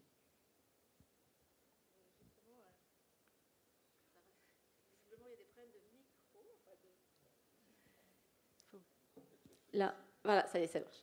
Excusez-moi. Justement, euh, Gilles Laferté, avec votre regard de sociologue, que diriez-vous de ce rapport entre la science et le vin? Vous pensez d'ailleurs que c'est plutôt les sciences et le vin dont il faudrait parler ce soir, évidemment? Euh, Ben oui, ben, bon, bonsoir. Ouais, effectivement, le, la science, c'est un peu un, grand mot, hein, euh, parce que c'est. Mais pas un gros mot. Euh, parfois, si, ça peut être une insulte. Euh, et non, mais justement, dans les systèmes d'opposition autour du vin, un vin dit scientifique pourrait être perçu comme un mauvais vin, euh, selon un système de croyance opposant ce qui serait naturel ou et donc la science n'est pas nécessairement un mot positif. Euh, elle, elle peut, enfin, ça un mot qui peut l'être, mais et là surtout ce qui est frappant, je trouve, c'est, c'est pas la science, c'est vraiment les sciences et c'est surtout les usages sociaux de la science. Euh, parce que la science, elle n'était pas moins présente dans les années 50 pour faire du productivisme. Euh, et c'est donc l'usage de la chimie qui est aujourd'hui rejeté parce qu'en système normatif ou politique, on va penser que c'est un moins bon vin s'il est euh, bourré de euh, produits qui seraient pour la santé, publique moins, moins, moins, moins bons. Donc c'est la rotation des euh, croyances ou des systèmes peu de normatifs qui gouvernent ce qui serait un bon produit. qui va puiser dans telle ou telle science qui va pouvoir apporter telle ou telle réponse à un moment donné. Et donc c'est vrai qu'aujourd'hui, là on a vu, il y a en plus diverses sciences, au sens il y a l'agrobiologiste, il y a le chimiste, il y a le, il y a le spécialiste du sol, le spécialiste des insectes, le spécialiste, donc, et toutes ces sciences ne se parlent pas toujours très bien. Et derrière, il y a des euh, instituts publics, des instituts privés, c'est aussi un marché concurrentiel. Donc c'est un système de... de, pour parler, parler de la science, c'est quand même parler avant tout d'un système différents qui ont des intérêts différents, dont, des acteurs économiques vont se saisir à travers... Il y en a, il y en a, un qui était marrant quand il racontait que... Euh, bah, c'était vous d'ailleurs, je crois. Euh, euh, ce qu'il en avait compris des cours, où, euh, donc il y a aussi un système de diffusion de la science. Et donc, comme là, je pense qu'il y a des étudiants qui comprennent ou pas, une partie ou pas, et qui, la science d'un temps va changer le lendemain. Donc, je pense qu'il faut vraiment casser cette idée des frontières, ou la philosophie. Est-ce que la philosophie est une science La biodynamie, début du, de l'intervention sur la biodynamie revendiquait une attache philosophique euh, qu'on pourrait aussi rattacher à la science. Et pareil, le vin, quand tu disais qu'il y a une définition juridique du vin euh, qui s'impose, euh, le, le, ce qu'on appelle le vin n'est peut-être pas toujours dans 50 ans, il y aura peut-être d'autres manières de définir le vin donc tout ça est à rendre au pluriel et à relativiser. C'est un peu toujours le regard du sociologue qui va un peu déconstruire et dire attention, tout ça n'est pas aussi naturaliste, fixiste, et ça bouge. il y a des intérêts en jeu économiques, sociaux, normatifs, multiples. Eh bien, justement, bonne transition pour Laurence euh, Génie. Effectivement, euh, euh, la recherche a, une histoire, bouge, n'est pas fixe. Et vous me disiez, en, préparant cette rencontre, qu'il y avait, je ne dirais pas des modes, mais des, disciplines, des recherches qui sont plus poussées que d'autres selon les époques. On s'est d'abord occupé du vin, puis de la vigne, puis du vin. Peut-être vous pouvez nous en dire un mot oui, bon, on, l'a bien vu un peu dans le film. On, a parlé des phylloxéra, on a parlé euh, des, de produits que l'on pouvait ou pas rajouter euh, dans le vin. Quand on fait un peu l'histoire, euh, et le, premier intervenant l'a bien dit, il y a eu une évolution, une évolution liée aux, connaissances, une évolution liée à l'environnement, à la pression de l'environnement, que ce soit la pression liée à la présence de maladies ou du, du consommateur. Donc, bien évidemment, ben, les scientifiques vont répondre à des problématiques euh, qui sont relevées par les viticulteurs, des problématiques qui seront relevées par les consommateurs aussi. Actuellement, on, voit bien, en effet, euh, comme Frédéric le disait, assez récemment, quand même, la science s'est emparée euh, de l'agriculture biologique, que les travaux, et les travaux sont de plus en plus importants, à suite aux demandes des viticulteurs, mais également par rapport à la pression du consommateur, à la pression euh, législative. Donc euh, ça c'est bien évident que euh, a, si on fait un peu l'histoire, on n'a pas eu une ou des sciences et des évolutions techniques parallèles pour la viticulture et pour l'œnologie, pour la compréhension également des, des, mécanismes liés à la dégustation, au consommateur. C'est souvent par étapes. Euh, pendant quelques années, euh, il y a des recherches très développées euh, pour répondre assez rapidement à la problématique. Puis cette problématique est plus ou moins résolue, ou en tout cas semble résolue pour une partie des, techniciens. Puis une autre problématique s'affiche.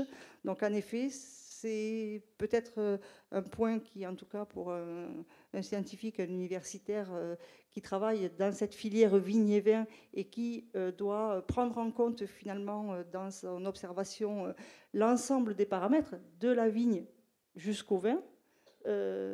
c'est cet aspect-là avec finalement des hauts et des bas, des, financements plus ou moins importants, des recherches facilitées sur certains thèmes par rapport à d'autres qui peuvent donner des boosts dans les pratiques et certaines fois peut-être euh, ralentir euh, l'évolution par rapport à la demande du professionnel. Oui, d'ailleurs, euh, il y a cette problématique de, la demande, il y a aussi la problématique du temps long de la recherche, du financement de la recherche. On, voit dans, le documentaire, on voyait à quel point, sur le passage sur la sélection variétale, à quel point ça pouvait mettre des années et des années avant d'aboutir à quelque chose. Donc, euh, est-ce qu'aujourd'hui, la recherche en France est suffisamment bien organisée pour répondre aux questionnements? Euh, je, pense qu'en tout cas, dans, la filière vigne-vin, la, France est relativement bien positionnée par rapport à la, recherche mondiale. Euh, les nombreux centres de recherche qui, et dont, l'Institut des sciences de la vigne à, Bordeaux qui sont relativement bien placés. qui sont compétents, avec des moyens également qui leur sont attribués via différents programmes de recherche nationaux, internationaux. Je pense que également, euh, peut-être euh, avec une vision différente de, la vôtre, je pense que euh, la recherche, au contraire, est de plus en plus interdisciplinaire. Et ça, ça va être important pour l'avancée et le développement de, de, la connaissance. Et puis de plus en plus international aussi, puisqu'on participe à de nombreux programmes internationaux et des échanges également qui sont de plus en plus importants avec des collègues de Davis ou d'Australie ou d'Afrique du Sud ou de Geisenheim. Donc ça également, je pense que euh, c'est euh, vraiment quelque chose de positif, en tout cas, pour essayer de répondre à ces problématiques. L'autre point que l'on voit bien dans le film, quand il dit ben, euh, quelqu'un qui travaille sur la sélection, euh, s'il a la chance de, voir un cépage euh, agréé, il est, content, le sélectionneur. En effet, notamment quand on travaille sur la, sur la vigne, ben, c'est des dizaines d'années, 10 ans, 15 ans, pour finalement voir réellement et avoir la certitude de l'impact d'une modification d'une pratique culturelle, de l'intégration de telle ou telle euh, euh, pratique. Et là, euh, c'est vrai que des fois, on peut être frustré dans le sens où, quand on pose un problème, on ne peut pas forcément y répondre tout le temps. En tout cas, si on veut avoir cette approche scientifique, essayer de ne pas donner des réponses trop hâtives qui pourraient finalement pas réellement correspondre à ce que l'on observe ou ce que l'on croit observer. Oui, moi je voulais, je voulais réagir sur euh, une question euh, qui est sur la tendance à l'interdisciplinarité et puis la diversité des sciences. Moi, ce qui me frappe dans le film, puis vous, Monsieur Brochet, vous êtes là pour montrer qu'il y a un lien, une interaction, une imbrication entre connaissances scientifiques et producteurs et, euh, viticoles, vinicoles. Mais en France, pendant toute une période, si on ne va pas faire une histoire détaillée de ça, mais il y avait deux mondes qui étaient séparés, le monde des producteurs et des viticulteurs, et même des producteurs et les scientifiques. Et la question de la formation des vignerons, euh, la formation et l'intégration par les producteurs et les acteurs de la viticulture des connaissances scientifiques, c'est une grande question. J'ai encore souvenir d'un livre, je ne veux dénoncer personne, donc euh, euh, je me souviens d'un livre assez connu le Larousse des vins, vous voyez, avec une introduction magnifique qui disait maintenant le vin, euh, le vin est fait par les œnologues, il est plus fait par les, vignerons. et pendant un certain nombre d'années, d'après la Seconde Guerre mondiale, la science arrivait de l'extérieur vers le monde de la viticulture et de l'élaboration des vins. Et d'autre part, il y avait les petits et les grands les petits n'étaient pas censés pouvoir faire de grands vins, alors que euh, dans une maison d'une taille supplémentaire, on pouvait intégrer le savoir scientifique à la fabrication des vins. Cette question des échelles, de la formation des acteurs du vin et de, l'appropriation de la connaissance scientifique me semble euh, quelque chose de tout à fait important. Je ne sais pas comment euh, vous qui êtes dans ces activités à la fois de recherche, de formation et sur le terrain, vous, voyez ce que je veux dire. Euh, mais moi, je pense que quand on parle du rapport science et vin, ça passe aussi par les, les acteurs quoi, et leur capacité à intégrer eux-mêmes ces doubles préoccupations. Allez d'abord, je peux répondre. dans la formation. je, peux, répondre un peu à, cette question. En effet, là, si on regarde la, formation en œnologie, elle est finalement relativement récente, 1955 pour le diplôme national d'œnologue. Les premiers cours euh, de, chimie euh, pédologique euh, à Bordeaux euh, voilà, à la fin du 19e siècle, au début du 20e siècle. Donc, euh, en effet, c'est récent. Et, mais euh, cette formation, elle s'amplifie énormément. Il y a de plus en plus de centres en France et dans le monde qui permettent de former les onologues, mais également ben, tous les autres acteurs de la filière vitivinicole. Et ça, pas, il n'y a pas que les onologues aussi dans cette, dans cette filière-là.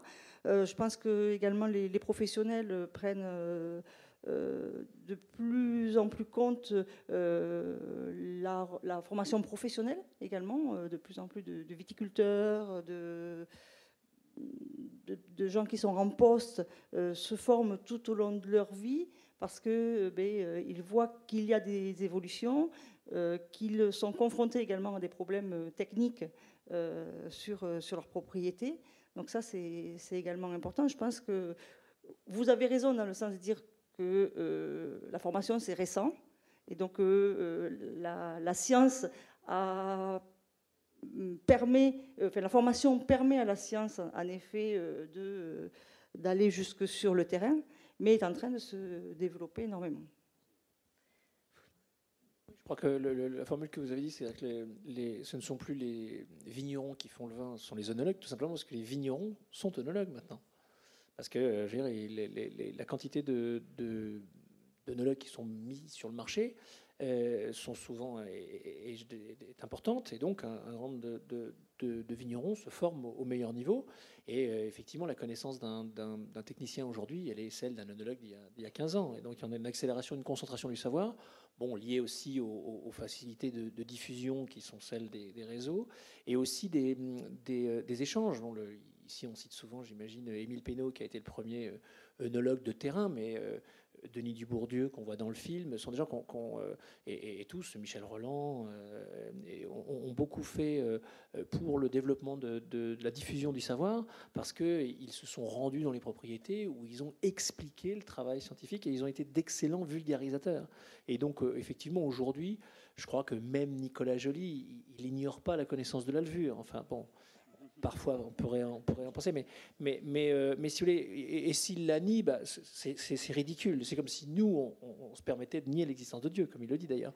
Mais donc nous, on nie pas le mysticisme, mais je crois que personne aujourd'hui ne nie la science. Et, souvent, d'ailleurs, quand on pousse un peu les gens dans les retranchements, euh, quand ils disent Moi, je fais du vin, mais je fais rien, vous faites quand même quelque chose. Euh, ah oui, je fais un pied de cuve. Ah oui, pied de cuve, c'est déjà quelque chose, parce que c'est déjà, vous, commencez à démarrer des levures. Donc finalement, bon, les levures, ça vous intéresse pas, mais euh, vous en faites quand même. Donc on se rend compte que tout le monde est un petit peu fait de la prose sans le savoir. Vous tout le monde est un peu Monsieur Jourdain. Et, et, tout le monde fait de la science, y compris à un niveau, un niveau qui paraît faible, mais qui est aujourd'hui, pour moi, très élevé. Et là-dessus, le, cours des choses, l'évolution des choses est extrêmement rapide. L'exemple des, cépages hybrides, pour moi, par rapport à ce film, c'était un choc extrêmement, extrêmement fort.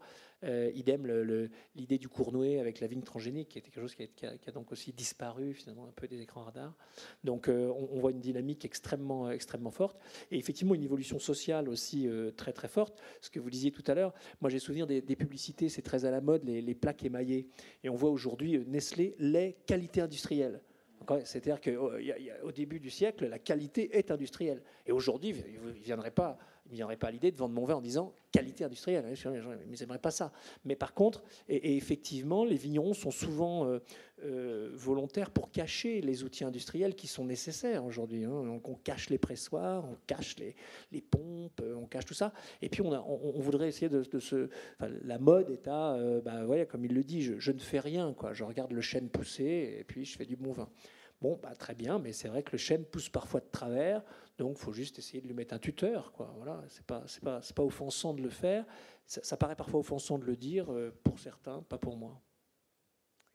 Gilles vous qui avez écrit justement un livre sur la Bourgogne et ses vins, images d'origine contrôlée. Vous êtes d'accord avec ce contrôle de l'image par les vignerons?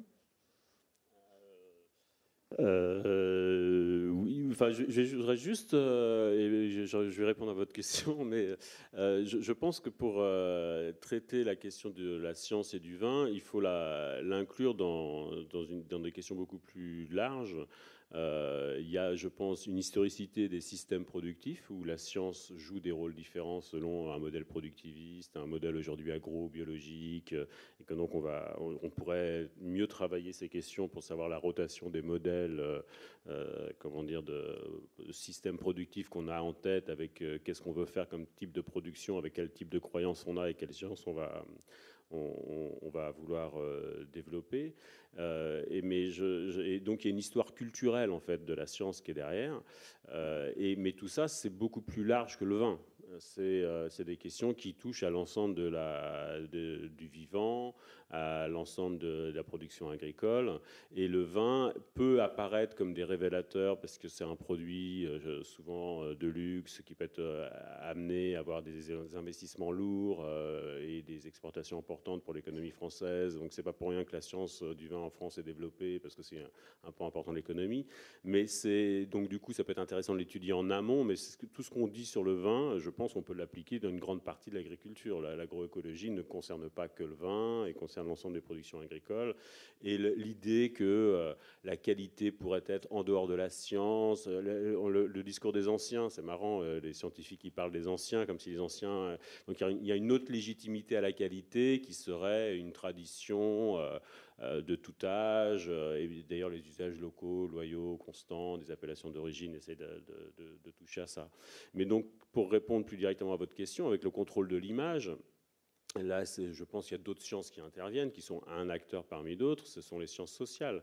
Euh, les sciences sociales ont été aussi largement utilisées par euh, l'économie viticole, euh, que ce soit l'histoire pour définir les appellations, que ce soit créer un, patrimoine, un label UNESCO, que ce soit donc derrière, il faut qu'il y ait des historiens qui disent que c'est un, un, coin exceptionnel, rare, tout ça pour avoir un label en plus. Euh, les, vignerons qui vont s'écharper pour savoir si la parcelle va être dans telle ou telle appellation et on va appeler euh, l'historien local euh, qui, va, qui va statuer ou pas, selon un système de, de, pouvoir. Donc de fait, les, les, vignerons vont travailler avec les scientifiques, que ce soit pour le système productif ou pour le système commercial. Euh, donc ils vont plutôt aller voir les sciences sociales pour système commercial jusqu'aux sciences commerciales de classique marketing. Donc le contrôle de l'image de son vin, ça va être comment le vigneron perçoit le marché. Euh, le Bordelais, il y a une sorte de, trajectoire très forte autour de l'imaginaire un peu bourgeois du château, donc les étiquettes. Il y a tout un marketing qui est construit autour de ça. Euh, la Bourgogne, ils vont mettre en avant le, vigneron. La Champagne, ça va être les dorures du palais. Donc comment jouer autour de ces référentiels très fortement construits, dans, même dans, l'imaginaire des, consommateurs. Et, donc, et puis, alors, les vins nouveaux euh, des régions moins euh, comment, dominantes vont essayer d'appliquer de, des, designs, euh, une invention. Donc, y a, c'est-à-dire que chaque système ne renvoie pas l'autre à euh, n'exclut pas l'autre, mais il y a une forme de superposition des systèmes de croyances et de valeurs euh, pour essayer d'attraper une petite place au soleil sur le marché. Donc, euh, mais par contre, il y a des pesanteurs. Je, pense que les, grands domaines, les, régions qui ont, des marqueurs comme ça d'image doivent jouer autour de leurs images pour rester perceptifs. Ça peut être même un chemin euh, qui peut être castrateur hein, pour, des producteurs qui, sont, qui se sentent tenus euh, d'être dans ce qu'est la région, ce qu'est l'image de la région. Parce que comme c'est quand même des marques très collectives, le Bordeaux, c'est qui, peut dire qui détient la marque Bordeaux? Donc c'est euh, tout le monde est lié dans cette économie un peu et dans ces images. Pour revenir au, documentaire, il est très axé sur la limitation des, intrants, sur la limitation euh, des, produits euh, chimiques. Mais est-ce qu'aujourd'hui, ce n'est quand même pas le seul sujet, le seul sujet de recherche, euh, le seul défi qui se pose à la recherche autour de la vigne Laurent Génie. en effet, bon, y a, si on, on regarde les, grandes problématiques, en tout cas, qui, nous sont remontées. Euh, l'aspect, on, il en parle un peu avec euh, l'interview euh, de Hans Schulz, Gesenheim, l'aspect modification climatique et impact du changement climatique, mais comme sur d'autres aspects de notre vie également, est très regardé sur, par rapport à la projection future de ce que sera le vin, de ce que pourrait être le vin, de l'évolution euh, des, vignobles. Et ça rejoint un peu ce que vous disiez euh, de suite. Euh, chaque région a son identité, son savoir-faire, sa typicité de produit. Comment est-ce que dans 50 ans et en fonction de l'évolution des conditions climatiques, nos territoires seront identiques, nos vins seront identiques, comment, euh, s'adapter? Donc ça, c'est une vraie, euh, problématique. Et là, pour euh, l'ensemble des sciences liées à la vigne et le vin, je pense que et certains projets, encore une fois, internationaux, démontrent que cet aspect-là s'intéresse et doit prendre en compte les différentes sciences. En tout cas, il doit faire intervenir les, différentes sciences. Ça, c'est le, premier, euh, premier point.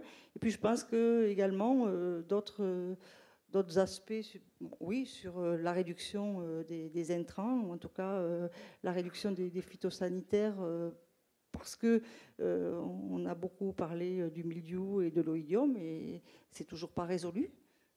la pression mildiou 2018 était extrêmement importante dans beaucoup de régions, donc malgré tout, malgré la connaissance et l'utilisation encore de la chimie, malgré euh, les meilleures pratiques et les meilleures connaissances euh, des approches bio et euh, raisonnées, les, pathogènes sont extrêmement préoccupants selon les millésimes, selon les régions, mais peuvent faire de, très gros dégâts. Donc là également, ce point par rapport à l'environnement, bien évidemment, mais également par rapport à la préservation des récoltes est, important.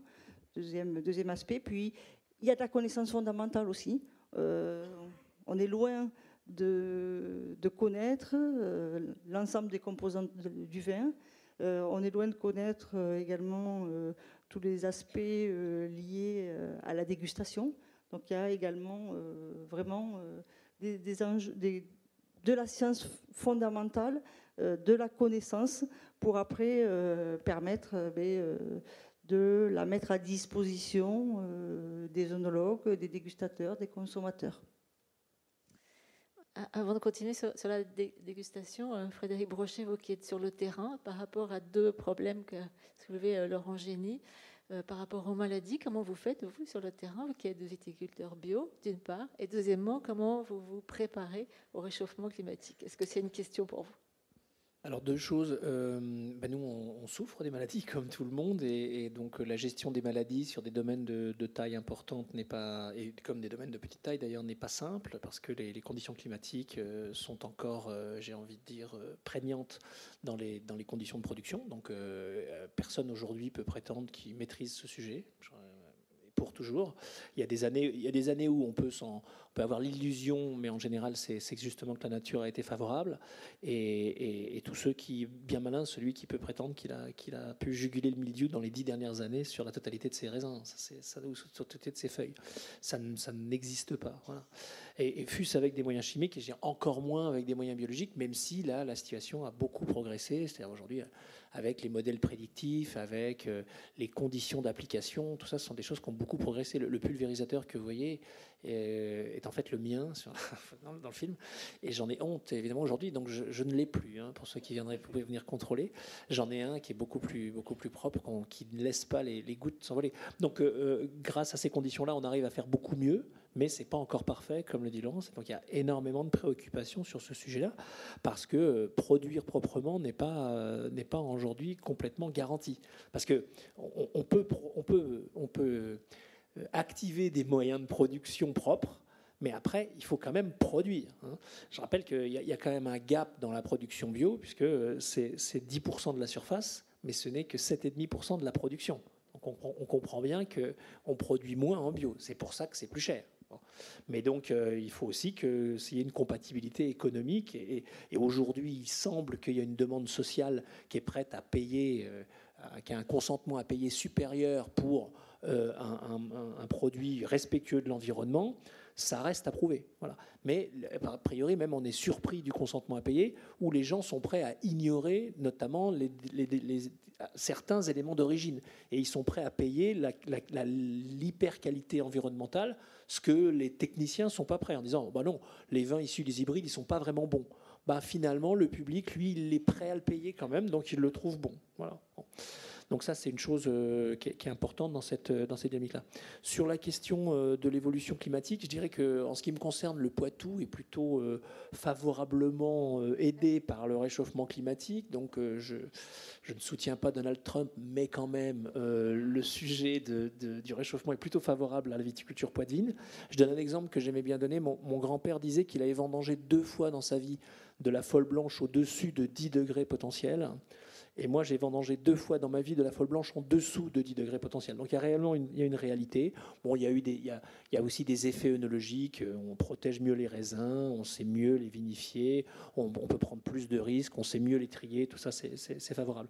Après, moi, je pense que comme l'a dit euh, très bien euh, M. Laferté, finalement, il y a, il y a aussi en permanence un jeu, un rebattage des cartes qui est lié à, la, aux conditions naturaux, socio-économiques. C'est-à-dire que les conditions naturelles aider des conditions sociales, aider des conditions, euh, économiques. Si Bordeaux, euh, les vins de Bordeaux sont réputés dans le monde entier, c'est parce qu'il y a un port, c'est parce qu'il y a des commerçants, c'est parce qu'il y a des forces financières euh, enrichies par divers moyens, qui ont pu investir dans le vignoble. Voilà. Donc, et, tout ça, ça n'a pas pu se produire dans l'Hôte. Ça n'a pas pu, ça s'est pas produit aussi bien dans le Poitou. Ça s'est produit un peu dans mon village il y avait des, orfèvres qui avaient fait fortune, donc ils ont investi dans les châteaux, ils ont pu produire des vins de qualité, ils, avaient le port de Châtellerault, et puis ça a fonctionné comme ça. Et on voit bien que ça évolue au gré de l'histoire. Donc l'histoire est un sujet. Je donne cet exemple aussi qui est, amusant.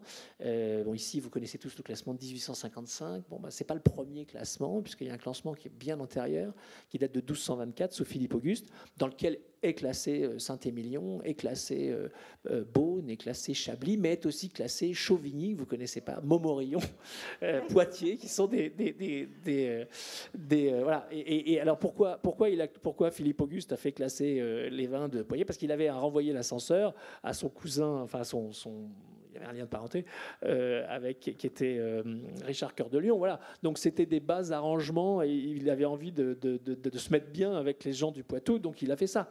De même que euh, probablement les courtiers en 1855, ils étaient aussi contents de se mettre bien avec les, notables des crus qui sont aujourd'hui les premiers crus. Donc tous ces, tous ces effets-là sont pas uniquement de la qualité du goût, quoi. Hein. C'est aussi la qualité de la représentation. Et la qualité de la représentation, elle dépend de plein de choses, de l'histoire, du packaging, du prix. Euh, qui fait ce qu'on appelle aujourd'hui le mix marketing et qui euh, fait ce que, le, ce que, le, client en perçoit. Et donc, tout ça pour finir sur, sur le réchauffement, c'est que euh, quand le réchauffement, bah, le réchauffement va changer la donne, et donc bah, peut-être qu'à Bordeaux, on produira du Porto. C'est l'exemple que je vous ai donné au téléphone. Et bah, c'est pas gênant, quoi. c'est pas grave. Le Porto, c'est très bon aussi. Et puis le, les vins rouges qui sont là, les vins rouges qu'on produit aujourd'hui, on les produira dans le Kent ou je sais pas où. Mais, mais voyez. Et donc, c'est pas, c'est pas, c'est pas choquant. De tout temps, ça a changé et le goût des vins d'aujourd'hui, à Bordeaux comme ailleurs, n'est pas celui du goût des vins d'hier, parce qu'il n'était pas au goût des gens d'hier ni d'aujourd'hui. C'est-à-dire que si mon grand-père revient, si je vous fais boire le vin de mon grand-père, vous n'allez certainement pas l'aimer parce qu'il était, il était dédié aux ouvriers de la, manufacture de Châtellerault. Il était fait pour être dilué dans de l'eau gazeuse, donc il n'avait rien à voir avec ce qu'on fait aujourd'hui. Et euh, euh, réciproquement, si je fais goûter le vin à mon grand-père, il va pas le trouver bon. que ce vin, c'est beaucoup trop fort, ça a beaucoup trop, ça a un goût de foxé incroyable. Le Sauvignon comme ça, il, n'avait pas bonne réputation parce qu'il sentait le pipicha. Et le pipicha, c'est pas bon. Voilà. Aujourd'hui, on a envie de le boire parce que euh, on trouve que le pipicha, ça sent, ça sent les fruits tropicaux, et puis que les fruits tropicaux, c'est sympa mais, mais euh, tout ça, ça change. Quoi. Et donc, euh, et, dans la Vienne, l'exemple, le Sauvignon n'était pas le cépage le plus planté, c'était la folle blanche, parce que l'usage en était différent. Et donc, je crois qu'il ne faut pas avoir peur de ça, il faut le comprendre, c'est la démarche de Laurence, il faut, le comprendre pour qu'on puisse évidemment mieux, comme j'essaie de le dire, je suis ravi que ce soit de façon amusante dans le film, avec ce qu'on ce qu'on est capable d'appréhender de la science, parce que personne peut, peut se targuer de, de, savoir, de savoir euh, euh, tout. il n'y avait que Pic de la Mirandole à l'époque qui pouvait dire euh, De omni recibilis, sa fameuse formule, pour dire je, je sais tout, mais aujourd'hui personne ne sait tout, surtout en onologie. Ce qu'on sait, c'est qu'on doute. Donc euh, ce n'est peut-être ce n'est pas grave. En tout cas, ça fait rire dans la salle, j'ai remarqué. Mais ça pose quand même probablement un petit problème d'AOC. Serge Volikov, vous, vous me disiez aussi avant la soirée que vous organisiez un colloque pour le centenaire des AOC.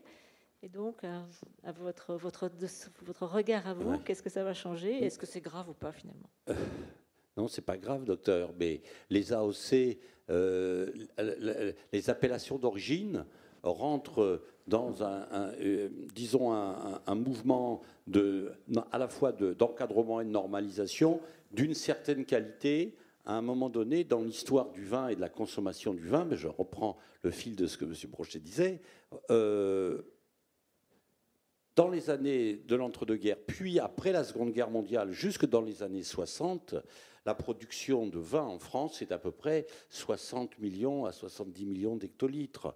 Et la consommation de vin, c'est une consommation quotidienne de masse. Et les vins en masse qui sont produits sont produits dans des usages qui sont plus du tout ceux d'aujourd'hui.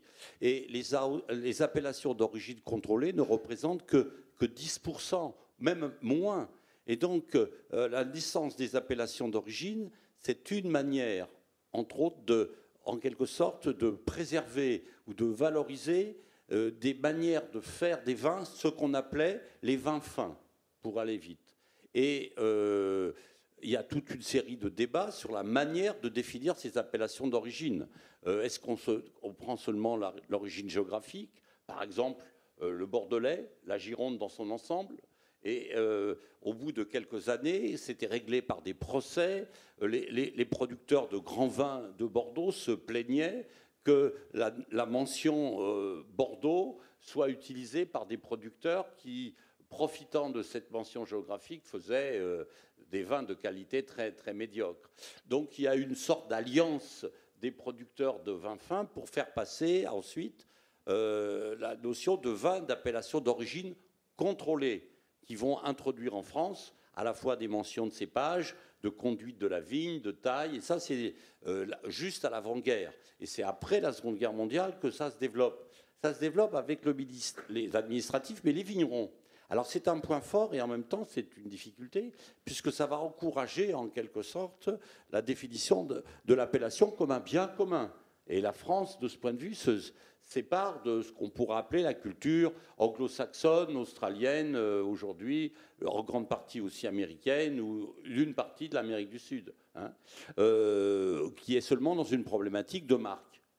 L'inconvénient, c'est que ces appellations d'origine contrôlée, comme on vient de le voir, elles ont euh, forcément été soumises à l'histoire, à des évolutions, au basculement des conditions de production et de consommation qu'on vient d'évoquer. Et aujourd'hui, les appellations d'origine contrôlée sont un peu interpellées par les nouvelles manières, les nouvelles initiatives, les pratiques de vignerons, des pratiques euh, de consommation.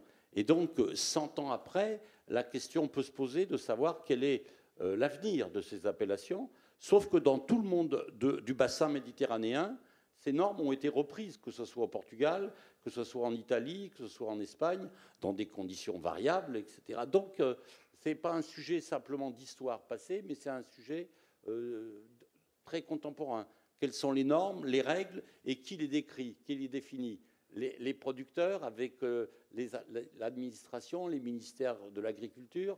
On est devant un problème aussi qui intègre, à mon avis, aujourd'hui, un partenaire qui est beaucoup plus présent qu'il ne l'était, c'est-à-dire les consommateurs parce que ce n'est pas quelques consommateurs réputés, quelques grands acheteurs, c'est les consommateurs qui viennent directement bon, se cultiver au musée euh, de la vigne et du vin, ici à la Cité du Vin, mais aussi qui s'informent. Et donc, on a euh, une relation consommateur-producteur euh, qui est différente. Donc, tout ça fait que, voilà, le, le, 6 mai et le 7 mai 2019, un siècle après la naissance des appellations d'origine, on interrogera cela. Il y aura bien sûr des chercheurs et des historiens et des Bordelais qui apporteront leur expérience. Euh, mais ça se passera à Dijon. Euh, il y a quelques événements qui se passent aussi en Bourgogne.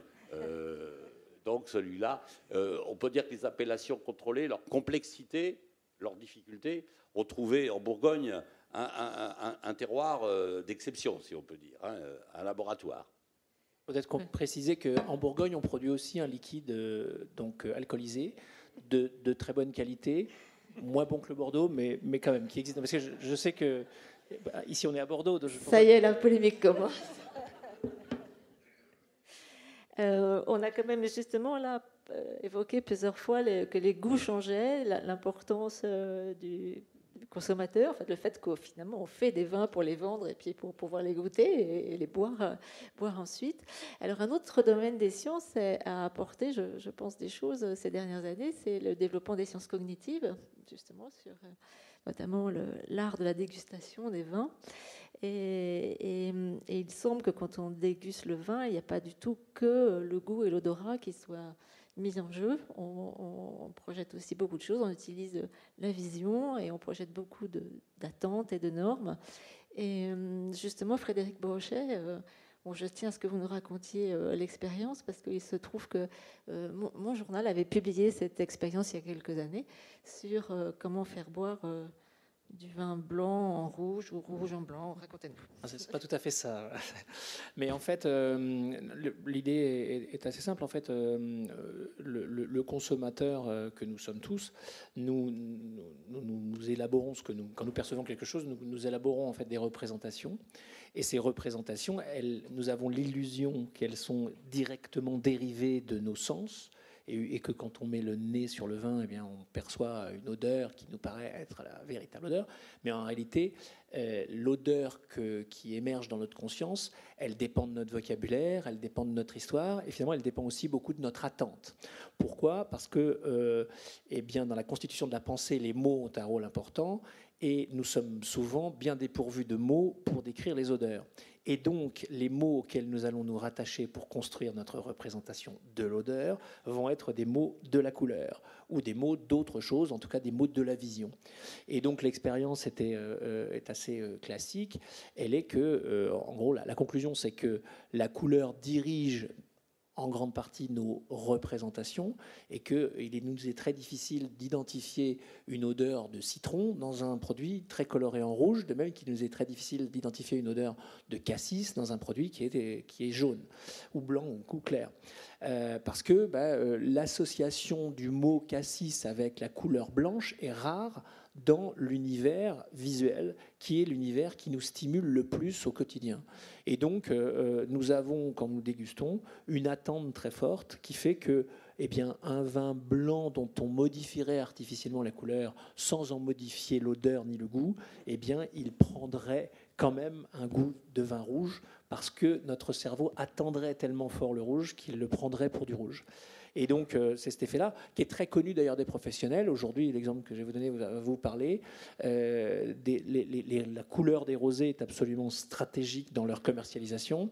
Et si vous avez aujourd'hui un rosé qui est très coloré ou un rosé qui a une couleur qui, a, qui est déjà évoluée, il est pratiquement incommercialisable, indépendamment de son bouquet, indépendamment de son goût, tout simplement parce que quand, vous allez, quand le consommateur va l'acheter dans le rayon, eh bien, il va exclusivement l'acheter pour la couleur et il va le déguster pour la couleur. Et si la couleur n'est pas de qualité, eh bien la, la, représentation ne sera pas de qualité. Et ça dérive, tout ça, c'est, ça, ça s'applique aussi à la qualité de l'étiquette, à la qualité de la réputation, qui va finalement être intégrée dans la représentation et qui va faire que bah, quand vous avez goûté un, très bon vin et vous savez pas ce que c'est, bah, vous le trouvez bon comme les autres, parce que finalement, même le château, très, très coûteux, on ne va pas attaquer les mécènes, il, est, très bon, évidemment, il est parfait, mais si vous ne savez pas qui, il est, alors bah, vous, vous, passez à côté. Hein. C'est un peu comme quand un amateur de, de football s'assoit à côté de Didier Deschamps, mais qui ne connaît pas Didier Deschamps, ça ne lui fait rien. Voilà, parce que Didier Deschamps est quelqu'un comme les autres. voilà. Ceux qui me connaissent euh, connaîtront une anecdote à ce sujet-là. Je voulais juste rebondir sur la couleur. L'histoire euh, du vin et de la couleur, c'est une vraie histoire. C'est-à-dire que, dans, à partir de ce que vous dites, euh, la manière de se représenter le bon vin et les grands vins était de, longue date liée à, à, la couleur, qui a été vraiment vraiment qui a anticipé toutes les autres formes de reconnaissance et de connaissance des vins. Et il y a eu guerre des couleurs au Moyen Âge euh, concernant les vins, et la notion de blanc et de rouge ne s'installe que tardivement. Et dans le, vocabulaire et dans les descriptions des vins euh, du XVIIe, XVIIIe siècle, il y a des spécialistes dans la salle, ils pourront euh, me démentir, on a tout un, un, spectre de, de descriptions euh, qui sont beaucoup plus riches et beaucoup plus complexes. Vins paillés, des vins gris, des vins de perdrix, et puis on a des rouges d'éclairés, évidemment, on a toute une gamme, et la, distinction rouge et blanc euh, avec des caractéristiques de blancheur, par exemple, de transparence pour les blancs, ou au contraire de noirceur, de vin avec euh, des rouges qui seront très noirs et qui seront des vins populaires, et puis des rouges qui seront moins noirs, qui seront plus des, grands vins euh, bourgeois, ça, ça court tout le 19e siècle dans ces descriptions. Et pour aller à dernier point dans votre sens, moi j'ai travaillé sur des, vins rosés anciens, euh, faits à partir de cuvaisons euh, courtes de Pinot, par exemple, en, Bourgogne euh, et en Champagne. le vin, par exemple, d'un tout petit village qui est la seule appellation de vin tranquille en Champagne, les Rissés. Eh bien, le rosé des Rissés est un vin qui, de mon point de vue, est tout à fait exceptionnel, mais c'est un rosé de couleur affirmée. Et le processus commercial et de consommation que vous décrivez est tout à fait évident pour beaucoup de gens à la couleur. Euh, ils se disent c'est pas un rosé ça. Ça ne peut pas être un rosé. Et pourtant, historiquement, culturellement, c'était identifié comme un vin rosé dès la fin du XVIIIe siècle. Et euh, voilà, on a fait cette, étude des couleurs est vraiment intéressante et surtout qu'elle elle continue de prédominer souvent sur les autres euh, formes de perception et de représentation et de qualification psychologique des vins. C'est vrai que on voit un mouvement de balancier permanent dans l'histoire entre la volonté bah, d'organiser les vins et de les simplifier avec les blancs rouges rosés, et aujourd'hui le mouvement inverse avec l'apparition dont vous avez sans doute, entendu parler des vins oranges. Alors ça vous surprend, c'est pas des vins d'orange, des vins oranges dans lesquels, dans la couleur, qui sont en fait des vins blancs, enfin des, vins issus de raisins blancs vinifiés comme des rouges. Et vous avez des vins qui ont une couleur totalement surprenante que moi je connaissais pas dans ma jeunesse, que je découvre et que comme je n'y ai pas été initié, j'ai moi-même du mal à les boire. Mais je conçois qu'il y a des gens qui soient intéressés par ça, par ça. Et ça se respecte tout à fait. Ils ont envie de retrouver le, goût de, de Philippe Auguste, peut-être. Euh, l'heure passe. Avant qu'on passe le, micro à la salle, j'aurais voulu vous poser à tous les quatre une dernière question qui était, euh, pour revenir sur notre sujet euh, science et vin, qu'est-ce que vous attendez justement des recherches scientifiques aujourd'hui, enfin pour demain? Alors moi, ce que j'attends, c'est plutôt de deux niveaux du registre euh, social, c'est effectivement comprendre euh, comment se construisent les représentations sociales en fonction de, notre histoire, euh, de nos moyens, pourquoi à un moment donné on a, envie de, on a envie de consommer des choses chères, et puis après on veut consommer des choses pas chères, on veut consommer des choses rares, comment on change comme ça, un peu comme comment, la, vie des stars change. Les stars... passent la première partie de leur vie à, chercher à être connus, puis la deuxième partie à chercher à ne pas être connus. Donc, voyez, un peu comme ça dans, dans l'évolution, c'est la première chose. Et puis la deuxième chose, c'est plutôt au niveau, de, alors au niveau de l'œnologie, je pense qu'il y a énormément de choses à faire encore sur la sur le vivant dans le vin, en particulier sur la levure, parce que la levure, c'est vraiment elle qui fait le vin, et ne pas, ne pas comprendre encore assez bien comment euh, ces populations de levure travaillent. On a des idées déjà, mais comment vraiment elles travaillent dans des conditions naturelles, comment les unes se mangent entre les, les unes mangent les autres, pourquoi il y en a qui produisent dans certaines conditions, tout ça c'est vraiment très intéressant. Et puis la dernière chose, c'est surtout au niveau de l'écosystème de la vigne pour, finalement faire les trois sujets, hein. le, dégustateur, le, vin et le, et le truc. Puisque j'ai une chose qu'on ne vous a pas dit, c'est qu'en fait ce film, c'est dommage qu'il n'y ait pas les réalisateurs, mais il était prévu qu'Arte fasse un triptyque sur le vin. Et donc il devait y avoir trois films comme ça, il n'y en a eu qu'un. Donc il s'est un peu ramassé et, la partie dégustateur est passée complètement à la trappe. Et la partie œnologie a été bien restreinte aussi. Euh, et donc pour finir sur la partie euh, viticole, c'est vraiment là aussi de comprendre l'écosystème. Finalement, ce que, dit un peu Lilia Bourguignon, c'est pas faux. C'est-à-dire qu'il y a effectivement beaucoup de choses. Il y a des champignons dans le sol qui, effectivement euh, se nourrissent de, de, sucre que leur donne la plante. Voilà. Et ça, c'est des phénomènes qui sont très très peu connus, qui influencent le sol. Il y a une thèse qui a été tenue en géologie il y a quelques années, un, normal sub sur ça, qui montre que par exemple, bah, évidemment, ce qu'on cultive dans chaque endroit change le sol petit à petit d'ailleurs. Et donc là, il y a, plein d'interactions avec les plantes et évidemment d'interactions dans l'écosystème. C'est-à-dire, il y a très certainement des choses très minimes. L'autre jour, j'entendais quelqu'un qui luttait contre les vers de la grappe avec des chauves-souris. Bon, je trouvais ça un petit peu ésotérique. Finalement, ça n'est peut-être pas. Je ne sais pas combien de tonnes de, pas de tonnes, combien de grammes d'insectes mangent une chauve-souris dans la nuit, mais finalement, et peut-être qu'il euh, y a des choses à faire au niveau de ça, parce que tout ça, c'était des effets qu'on ne voyait pas, qui sont bien expliqués dans, dans, diverses euh, études aujourd'hui, où finalement, on se rend compte, dès qu'on met les gens en population, on a des problèmes qui sont différents de quand on les laisse dans la campagne. C'est-à-dire que quand l'homme il passe du statut de chasseur-cueilleur à un statut de villageois, il, fait apparaître des maladies. Et c'est la même chose quand on laisse pousser la vigne, bah, elle pousse à peu près toute seule, et puis quand on la taille, quand on la met en masse et qu'on veut lui faire produire toute la fois le même vin, alors on a des problèmes. Mais il y a sûrement des choses pour essayer de recréer les conditions dans lesquelles la vigne, pas des conditions originelles meilleures, mais et, de mieux comprendre tout ça, comment euh, les, champignons, les insectes, euh, les oiseaux, les mammifères, nous, euh, tout ça, ça, grouille dans, le milieu. Pour, et, là, il y a beaucoup de choses à faire pour bien comprendre, parce qu'on est assez, on est assez simpliste, même si on sait beaucoup de choses, on est assez simpliste sur notre approche. Un parasite, un moyen de lutte et une solution. Et, en réalité, la solution, elle est probablement beaucoup plus vaste que ça. Et on peut imaginer demain qu'à dans l'éthologie, on va pouvoir comprendre aussi le comportement des taupes euh, qui pourraient labourer. Euh, un peu du délire, mais, mais je crois que c'est aussi délirant que l'image que j'ai donnée que quand mon arrière-grand-père a dit à mon père tu sais mon petit c'est pas demain qu'on inventera une machine pour ramasser les raisins et ben voilà il y a, en, 1940 c'était totalement illusoire d'imaginer qu'on allait avoir une machine à, ramasser les raisins bah, peut-être qu'en 2015, c'est aussi débile d'imaginer qu'on aura des taupes dressées pour labourer en 2050. Alors, Eugénie, qu'attendez-vous? Alors, euh, c'est assez difficile en tant qu'acteur de la recherche de se prononcer sur des thématiques de recherche. Donc, euh, je pense que euh, ce que finalement j'attends plus de la recherche, c'est encore plus d'interdisciplinarité entre, entre les différents scientifiques.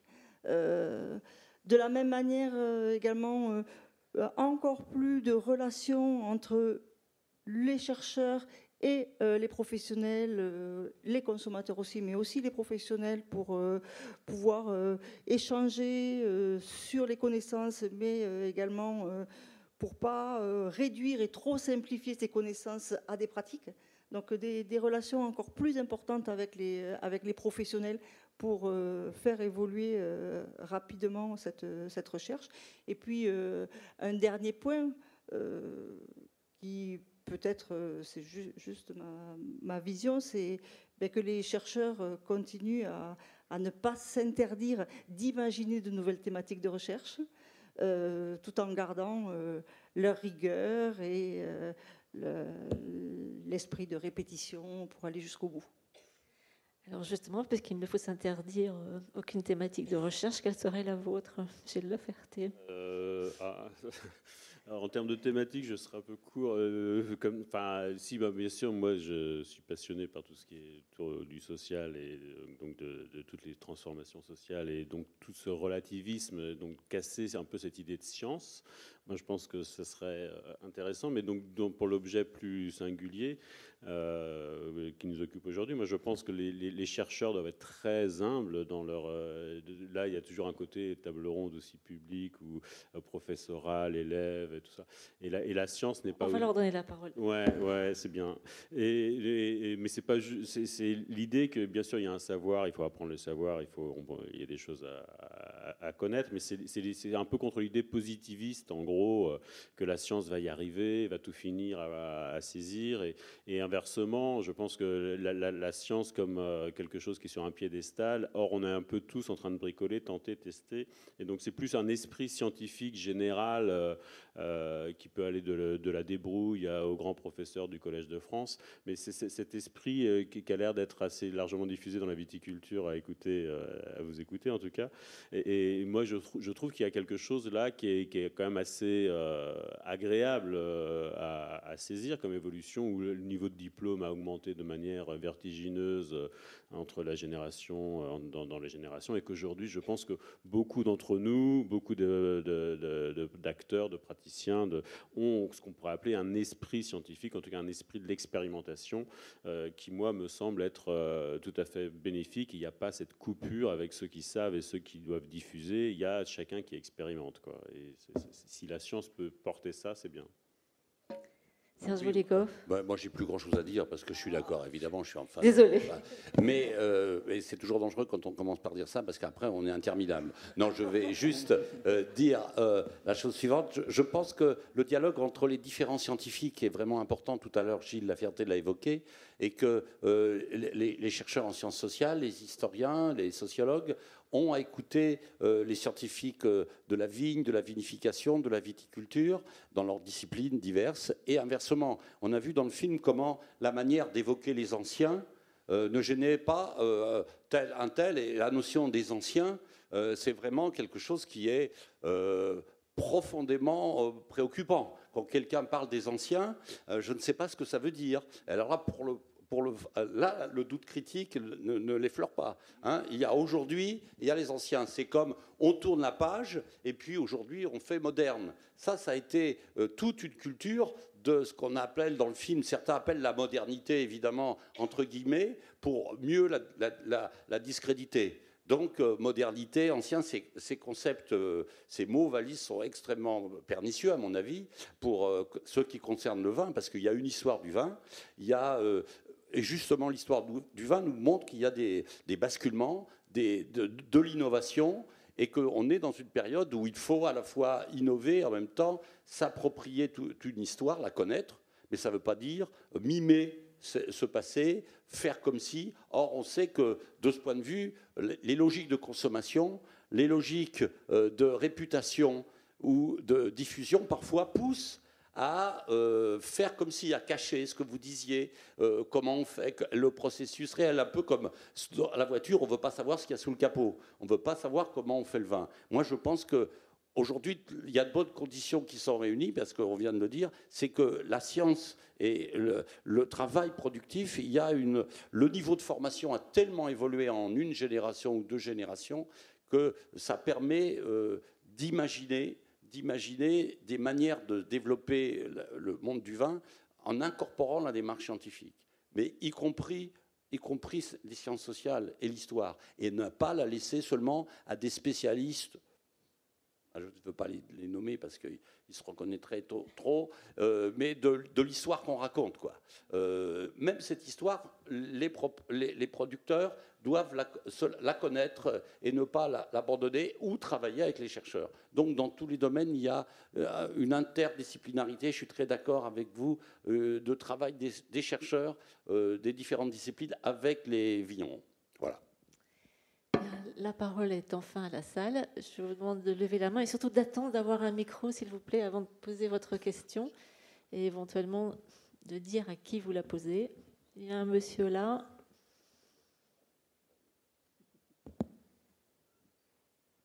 De la directeur de recherche honoraire à l'INRA. Je voudrais dire un mot sur la biodynamie. Comme toujours, dans ce discours, on présente les deux phares de la biodynamie, la Romani Conti et les vignobles de Nicolas Joly. On oublie la dimension historique. La réputation c'est des vignobles bien, est bien antérieure à l'invention de la biodynamie. Donc, on peut dire que malgré la biodynamie, la Romani Conti, comme les vignobles de Nicolas Joly, sont restés au plus haut niveau. Mais il ne faut pas oublier qu'ils étaient déjà au plus haut niveau bien avant la biodynamie. Oui, est-ce que vous avez une question à ce sujet, du coup C'est une constatation. Sinon, je crois que Frédéric Boucher, vous, m'avez dit que vous allez lancer hein, des recherches sur la biodynamie. Je pense que c'est tout le monde. Enfin, on, a des projets autour de ça. Simplement, euh, effectivement, c'était j'avais discuté de ça justement avec Nicolas c'était il y a longtemps d'ailleurs, c'était chez, euh, Château Smith au Lafitte. Et euh, on avait discuté de ça. Et, il avait dit de toute façon, votre, votre logique newtonienne et scientifique ne s'applique pas à notre, à notre question.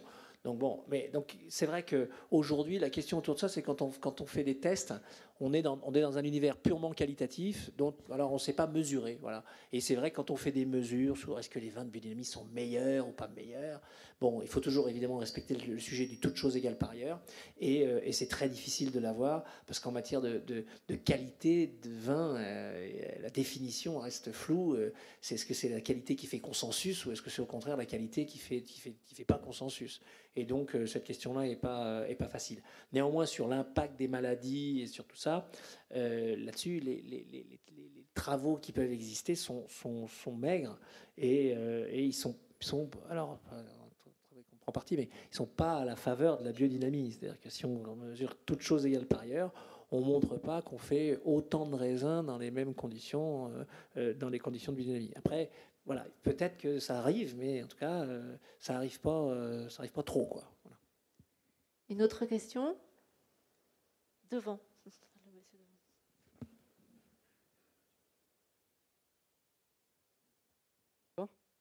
Adrien Cassio, je suis sommelier. J'aimerais rebondir sur euh, votre propos, Monsieur Folikov, par rapport au système d'AOC. Un système qui est né du coup au début du XXe siècle, dans la période où, euh, comme on a pu voir dans le film, où tous les produits de synthèse sont nés, plus ou moins, après la crise du phylloxéra. Aujourd'hui, avec euh, du coup différentes contraintes dues au réchauffement climatique ou, à la naissance de nouveaux vignobles, etc., ce système d'AOC euh, est-il remis en question? Pouvez-vous nous donner euh, un aperçu de ce qui va être euh, peut-être dit pour les 100 ans par rapport à l'évolution bah, des matières viticoles, vinicoles, des vinifications, du réchauffement climatique? On voit aussi certains vignerons, que ce soit à Bordeaux ou dans d'autres vignobles français, qui reviennent sur des cépages autochtones. Ceux-ci devront-ils être admis par, l'INAO voilà. Est-ce que ces cépages-là seront plus adaptés aussi d'un point de vue scientifique par rapport au réchauffement climatique, plutôt que de retravailler des cépages qui ne sont pas euh, de nos régions, comme on parlait de Tempranillo, qui n'est pas forcément français. Euh, voilà, ces questions, est-ce que le système d'AOC doit prendre en compte aujourd'hui, après 100 ans? Est-ce que ce n'est pas encore, est-ce que c'est pas obsolète? Est-ce qu'il euh, y a une remise en question aujourd'hui pour les 100 ans de ce système? La question que vous me posez, c'est tout un programme, hein, c'est le colloque. Donc, euh, et, je ne vais pas vous répondre parce que vous, avez emboîté les questions. Juste euh, pertinentes, hein, tout à fait, et en plus euh, stimulantes. Mais il y a d'une part le contenu des, définitions des AOC, région par région, et puis le principe de l'AOC, ce qui n'est pas exactement la même chose. Vous avez apporté une proposition à laquelle je souscris, c'est-à-dire est-ce que les conditions contemporaines font évoluer, doivent faire évoluer les AOC euh, zone par zone, etc. Mais c'est ce qui se fait. Est-ce que ça se fait assez vite? Est-ce que ça se fait bien? Euh, Parce qu'il y a des intérêts divergents, il y a des rentes de situation. Vous comprenez, quand euh, je vais prendre quelque chose de très loin de chez vous pour que ça provoque. si vous prenez l'AOC Champagne, il y a une AOC pour toute la Champagne. 34 000 hectares, une seule AOC. Et euh, si aujourd'hui, euh, on dire on va augmenter la, délimitation, euh, qui est-ce qui est d'accord, qui est-ce qui n'est pas d'accord? Et d'autre part, est-ce que la, manière de faire le champagne, on définit par trois cépages, etc. le réchauffement climatique a des effets sur l'encépagement. Tout ça, a été dit. Et donc, il faut, et actuellement, il y a ces réflexions. est-ce que le fonctionnement du, dispositif est euh, pertinent. Moi, je pense qu'il faut. Euh, c'est une sorte. Les AOC, c'est un peu un bien commun. Un bien commun à la fois de territoire, de collectifs de viticulteurs, de vignerons. Or, ce bien commun, il y a un certain nombre parfois de producteurs qui veulent s'en affranchir pour telle ou telle raison, parce qu'il y a des rigidités, etc. Ça doit nous interpeller. Est-ce que pour autant, il faut faire exploser ce système? Ben, Ça fait partie du sujet. À mon sens, les, problèmes de la dérégulation générale des systèmes productifs euh, dans bien d'autres domaines que simplement le, vin euh, n'est pas, à mon avis, un progrès global, général. C'est source de beaucoup de difficultés. Maintenant, qui fait la règle? Comment on, définit, comment on associe les producteurs, les consommateurs et, et, les administrations? Mais vous voyez, on est dans des problèmes assez proches des problèmes presque d'actualité dans la vie sociale française. Hein. le vin euh, n'est pas euh, comme ça complètement à l'écart. Donc euh, voilà, c'est une manière de vous répondre par une pirouette, mais pour vous dire que oui, toutes ces questions feront l'objet de nos réflexions et font l'objet déjà de nos réflexions. Je crois qu'il va falloir aller à Dijon. une autre question tout là-haut?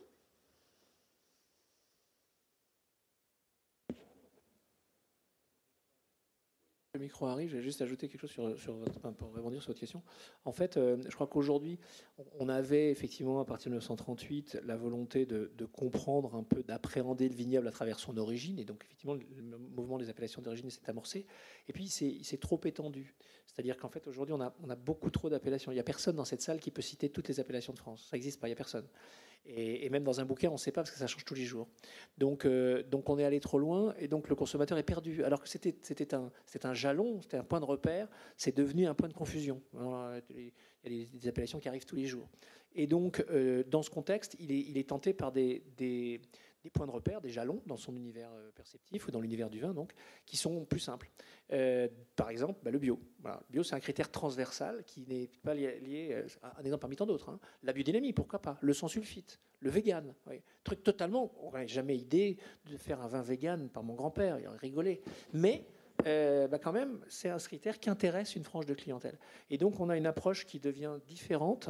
Les cépages, évidemment, ont été, ont été cette clé-là, qui font que euh, on a donc, euh, c'est ce qui menace aujourd'hui les appellations contrôlées, c'est qu'il y a des gens qui cherchent des, critères transversaux, et ce qui peut leur permettre de survivre, c'est que quand même, il y a une clientèle qui va rester attachée à l'origine, voilà, parce que c'est le retour à la terre, et tout ça. Mais tout ça, ça doit évoluer, et ça évolue déjà, et effectivement, ça fait l'objet d'un débat. Oui, je suis simplement euh, amateur de vin. Voilà, moi j'ai pas d'autres euh, références. Mais euh, il est fait allusion dans, le film à un moment sur les différents goûts, parfums, saveurs, je ne connais pas le vocabulaire, que l'on trouve dans le vin. Alors le, cassis, la framboise, la banane, je ne sais pas quoi. Est-ce à dire que ce sont des, parfums que l'on ajoute ou est-ce que simplement on développe. Quelle est la vérité là? Parce que ça, ça m'interroge. Orangine. Euh, alors je vais essayer de répondre. Euh, ce n'est pas des parfums que l'on rajoute. Ce sont euh, en partie, pour certains, ils sont, dont les origines vont être différentes, en partie dans la baie de raisin, vous avez euh, ces molécules aromatiques qui, euh, qui, existent dans la baie de raisin avec des différences euh, entre cépages, donc vous allez retrouver ensuite dans le mou.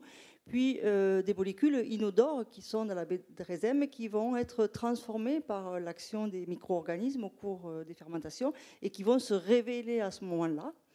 Et puis ensuite, il y a ben, toute l'évolution de ces molécules avec l'évolution du vin, les méthodes de de vieillissement, euh, d'élevage, avec euh, également les molécules euh, qui vont être issues de la barrique, du bois, qui vont également se combiner pour permettre le développement et de d'autres molécules avec d'autres notes aromatiques. Oui, parce qu'il m'avait semblé qu'un des intervenants disait que c'était un peu rajouté. Alors c'est pour ça que ça m'avait interrogé. On a effectivement, enfin, c'est l'intervention du type qui a son vignoble en dans la baie de, Venise. Donc effectivement, ça c'est un, une vieille tarte à la crème euh, de l'idée qu'il y a des vins trafiqués. Effectivement, et effectivement, tout ça, ça vient des les racines sociales de la crise de, 1905, enfin 1907 exactement, où effectivement euh, le, le, vignoble français a été ruiné par des gens. Il y avait une telle demande de vin qu'on faisait du vin avec n'importe quoi. Mais je vous rassure, c'était pas vraiment du vin. Enfin, pour le boire, ça aurait été déjà les vins de l'époque. Ça aurait été très très très dur. Mais alors les, pas vins de l'époque, je vous raconte pas. Donc, euh, si vous voulez, c'est autour de ça. Et donc, on a l'idée qu'il y a des ajouts et tout ça. Alors, vous savez, bon, il y a évidemment que c'est comme dans tous les métiers, il y a des gens qui sont plus ou moins honnêtes, et donc il y a des gens qui, effectivement, peut-être ça donne à ça, mais en général, ils finissent euh, leur jour euh, pas très heureux, quoi. Enfin, pas dans des bonnes conditions, pas, pas la tête sous le robinet, comme dans la chanson. Une autre question? Pas d'autres questions? Ah oui, vous pouvez poser une question. Un, un mot, pour l'instant, on est resté très français dans notre réflexion. Hein. et pour répondre à Madame euh, sur l'actualité de cette question, il n'est pas impensable que dans certaines zones de production, certaines d'élaboration de, vin à partir du vrac notamment, euh, on ait des, ajouts euh, qui peuvent exister dans un sens ou dans un autre. Et je vais vous donner un, un, exemple très pas positif, mais qui existe, qui est connu de tout le monde, pour un vin prestigieux destiné à l'aristocratie et à l'aventure, le champagne. Depuis le XVIIIe siècle, on sait qu'on dose de manière différente les vins de champagne selon les clientèles et que le goût du champagne, la hiérarchie des champagnes, euh, entre euh, demi-sec, sec, euh, extra brut, brut, etc., est liée à ce qu'on appelle les liqueurs dites d'expédition, ou des liqueurs qui, favorisent à la fois euh, la deuxième fermentation, mais aussi qui sont faits après la fin du processus même de, double, de dernière fermentation. Donc là, il y a quelque chose qui était assumé euh, de, longue date. Euh, dans ces... Alors les aspects addictifs, des ajouts, des adjuvants de saveur, on a évoqué ça il y a longtemps dans une partie du, vignoble du sud de la Bourgogne, entre la fin de la Bourgogne et le nord du couloir rhodanien, euh, dans une époque où la réputation de certains vins, à l'époque, en vendant des primeurs, était associée à un certain goût de banane. Euh, vous voyez, donc la France n'est pas complètement à l'écart, et là, il y a eu certaines dérives. Mais globalement, la qualité des vins français à l'échelle internationale, c'est que, juste reconnu, c'est que justement, euh, ils échappent à des pratiques qui ont parfois cours dans d'autres zones de la production viticole mondiale. pour, euh, préciser, comme vous l'avez je pense justement dit à un moment donné, la définition aujourd'hui légale du vin en France, c'est la fermentation euh, totale ou partielle de jus de raisin ou mou, c'est-à-dire avec la pulpe et les, la pellicule et les pépins, de raisin frais. C'est aujourd'hui, vous n'avez pas le droit ça, c'est limite, mais on, peut le faire. Mais vous n'avez pas le droit de pasteuriser du jus de raisin et de le fermenter six mois après. C'est interdit. normalement, vous ne pouvez pas appeler ça du vin. Vous pouvez le faire, mais vous ne pouvez pas appeler ça du vin. Bon, là, comme c'est limite, parce que s'il est flash pasteurisé, vous voyez, on ne sait pas trop. Mais si vous, si vous le congelez, par exemple, Ça aussi, c'est interdit normalement. On ne peut pas faire du, vin avec des raisins congelés. On pourrait imaginer qu'on le ferait, en France en tout cas. Par contre, donc, euh, tous les pays qui adhèrent à l'Office international du vin adhèrent à cette définition-là, qui est celle de l'OIV. ok? Mais il y a des pays qui n'adhèrent pas. Je donne un exemple. En Égypte, vous pouvez faire du vin avec du mou concentré. Qu'est-ce que c'est que du mou concentré? Prenez du jus de raisin, vous le faites chauffer, vous le passez à la tambouille, puis vous le concentrez très très fortement pour qu'il ait, euh, au lieu d'avoir 200 euh, grammes de sucre, il en a 900, 800. Il n'y a presque plus d'eau. Donc vous, récupérez ça, vous le stockez dans votre garage, puis quand vous avez envie de faire du vin, un matin, vous levez, prenez votre, euh, votre, votre mou concentré, vous le diluez à l'eau, et puis vous faites votre vin. Ben, en Égypte, c'est possible. Vous le vendez ça. Donc si vous allez en Égypte, que vous buvez, on peut citer les marques, mais vous buvez euh, l'un des salles de vin égyptiens que vous pourrez trouver, enfin il y en a 3-4, et ben, ils sont tous faits comme ça. Ils sont tous faits avec du mou concentré qui arrive de Sicile ou de Turquie et qui est euh, dilué à l'eau. Voilà. Alors après, évidemment, dans ce pays-là, on peut peut-être ajouter des arômes. Vous voyez Bon, et puis l'autre chose sur l'ajout des arômes, c'est qu'effectivement, il y a quand même une pratique d'ajout aromatique qui nous paraît naturelle, qui est, qui est l'élevage en barrique comme l'a dit, euh, dit Laurence, à, mot couvert. Évidemment, quand vous élevez, quand vous achetez une barrique, bah, selon le bois que vous choisissez, il y a évidemment une part des odeurs de la barrique qui vont migrer dans le vin. Bon, alors évidemment, les, chimistes purs euh, euh, en herbe, il pourrait dire bah, attendez, euh, pourquoi on se casse la tête euh, aller chercher de la vanilline on, on, fait abattre, on, a demandé à Colbert de planter des chênes, on a abattu les chênes, on a, on a fait mûrir le bois pendant trois ans, on l'a mis dans une barrique, et puis voilà, pour tout ça, pour exploiter 2 mm de la barrique, on aurait mieux fait de faire des cercueils avec les chênes, puisque comme vous le savez, le concurrent de la barrique, c'est le, cercueil. Et donc, c'est vrai. Hein. Euh, et, en fait, bah, euh, voilà. Donc après, vous voyez, c'est ce raisonnement-là. Et, qu'est-ce que c'est le plus écolo? C'est d'abattre des chênes de la forêt de Troncet quand tu es planté par Colbert Ou est-ce que c'est d'acheter une bonne, petite dosette de vanilline Donc après, dans tous ces raisonnements-là, aujourd'hui, il faut les mettre dans le débat sociologique. Parce que qu'est-ce que vont penser, qu'est-ce qu'en penserait vraiment le public quand on lui explique? Est-ce qu'il préfère qu'on utilise? Des, petites molécules qui, de, vanille, finalement, qui, font, qui aident les enfants de Madagascar à manger Ou est-ce que euh, d'abattre des, des, des, de frais de français Alors, je pousse le raisonnement un peu dans l'absurde, mais quand même, c'est des questions qui, effectivement méritent d'être posées, en tout cas qui se posent dans certains, dans certains pays. Et, là-dessus, les choses, les choses changent, changent en fonction du, de l'attente sociale, de l'attente du marché et de la volonté des producteurs. Voilà. Donc, c'est pas figé. Une autre question ou une réaction euh, au débat cercueil contre barrique Je voulais juste dire à propos de l'OIV, vous avez pris un exemple, l'Égypte, qui va faire consensus ici, euh, parce que ce n'est pas un grand pays producteur de vin, mais euh, on peut jouer au jeu de quels sont les pays qui sont sortis de l'OIV ces dix dernières années, ces vingt dernières années, pour ne pas avoir à se soumettre à ces règles. Hein. Euh, voilà, et c'est pas que des petits producteurs. Non, non, mais c'est un jeu, donc je ne veux pas le dire, mais voilà, des, voilà, vous les connaissez sans doute. Mais c'est ça qui crée de la suspicion aujourd'hui. Hein, voilà. On peut, dans les grands acteurs du vin dans, le monde, on a euh, les États-Unis d'Amérique. C'est en 99, ils sont sortis. Ils l'ont accompagné aussi quelques pays, pas tous, euh, de l'hémisphère austral, euh, l'Australie, justement. Alors il y a eu des retours maintenant, voilà justement. Il y avait aussi pour le Chili euh, un phénomène euh, analogue. Hein. Donc euh, il y a des va-et-vient et qui renvoient à cette importance de la règle internationale dans, le domaine du vin pour créer de la confiance et de, de, la qualité. Et les Chinois sont observateurs de l'OIV. voilà, c'est un marché immense mais complexe. Formule voilà. Euh, mais voilà, c'est pour donner la dimension des problèmes. Quand la France occupe une position qui, euh, en comment dire, euh, sur le principe, a une position éminente sur la qualité des vins, mais que l'enjeu est un enjeu mondial sur la qualité des vins. Je pense. Hein, parce que c'est le problème aussi des concurrences et, des prix du vin derrière. Il y a les prix du vin, hein. le prix d'accès au vin est, aussi lié à ça. Parce que si on met dans une grande des cuves énormes, on met trois copeaux de bois pour euh, donner du bah, le goût de bois, euh, c'est pas la même chose que si on fait vieillir en barrique. Hein. ça c'est Une dernière question ou réaction? Il nous reste à, remercier nos intervenants. Merci beaucoup d'avoir été là, d'avoir répondu à toutes les questions. Merci beaucoup.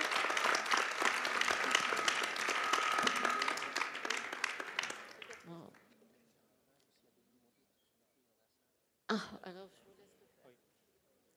juste, euh, en guise de conclusion, faire un petit hommage à, à Denis Dubourdieu, qui donc, est présent dans le film, euh, dont l'épouse est dans la salle, et euh, qui a beaucoup aidé dans cette idée de la, de la science du vin, euh, et qui nous a quittés donc, il y a déjà euh, quelques années, contre toute attente, malgré son, son énergie, son optimisme et, son savoir euh, omni, très important. Donc, euh, juste un petit, un petit hommage à, Denis, qui a été notre, notre maître.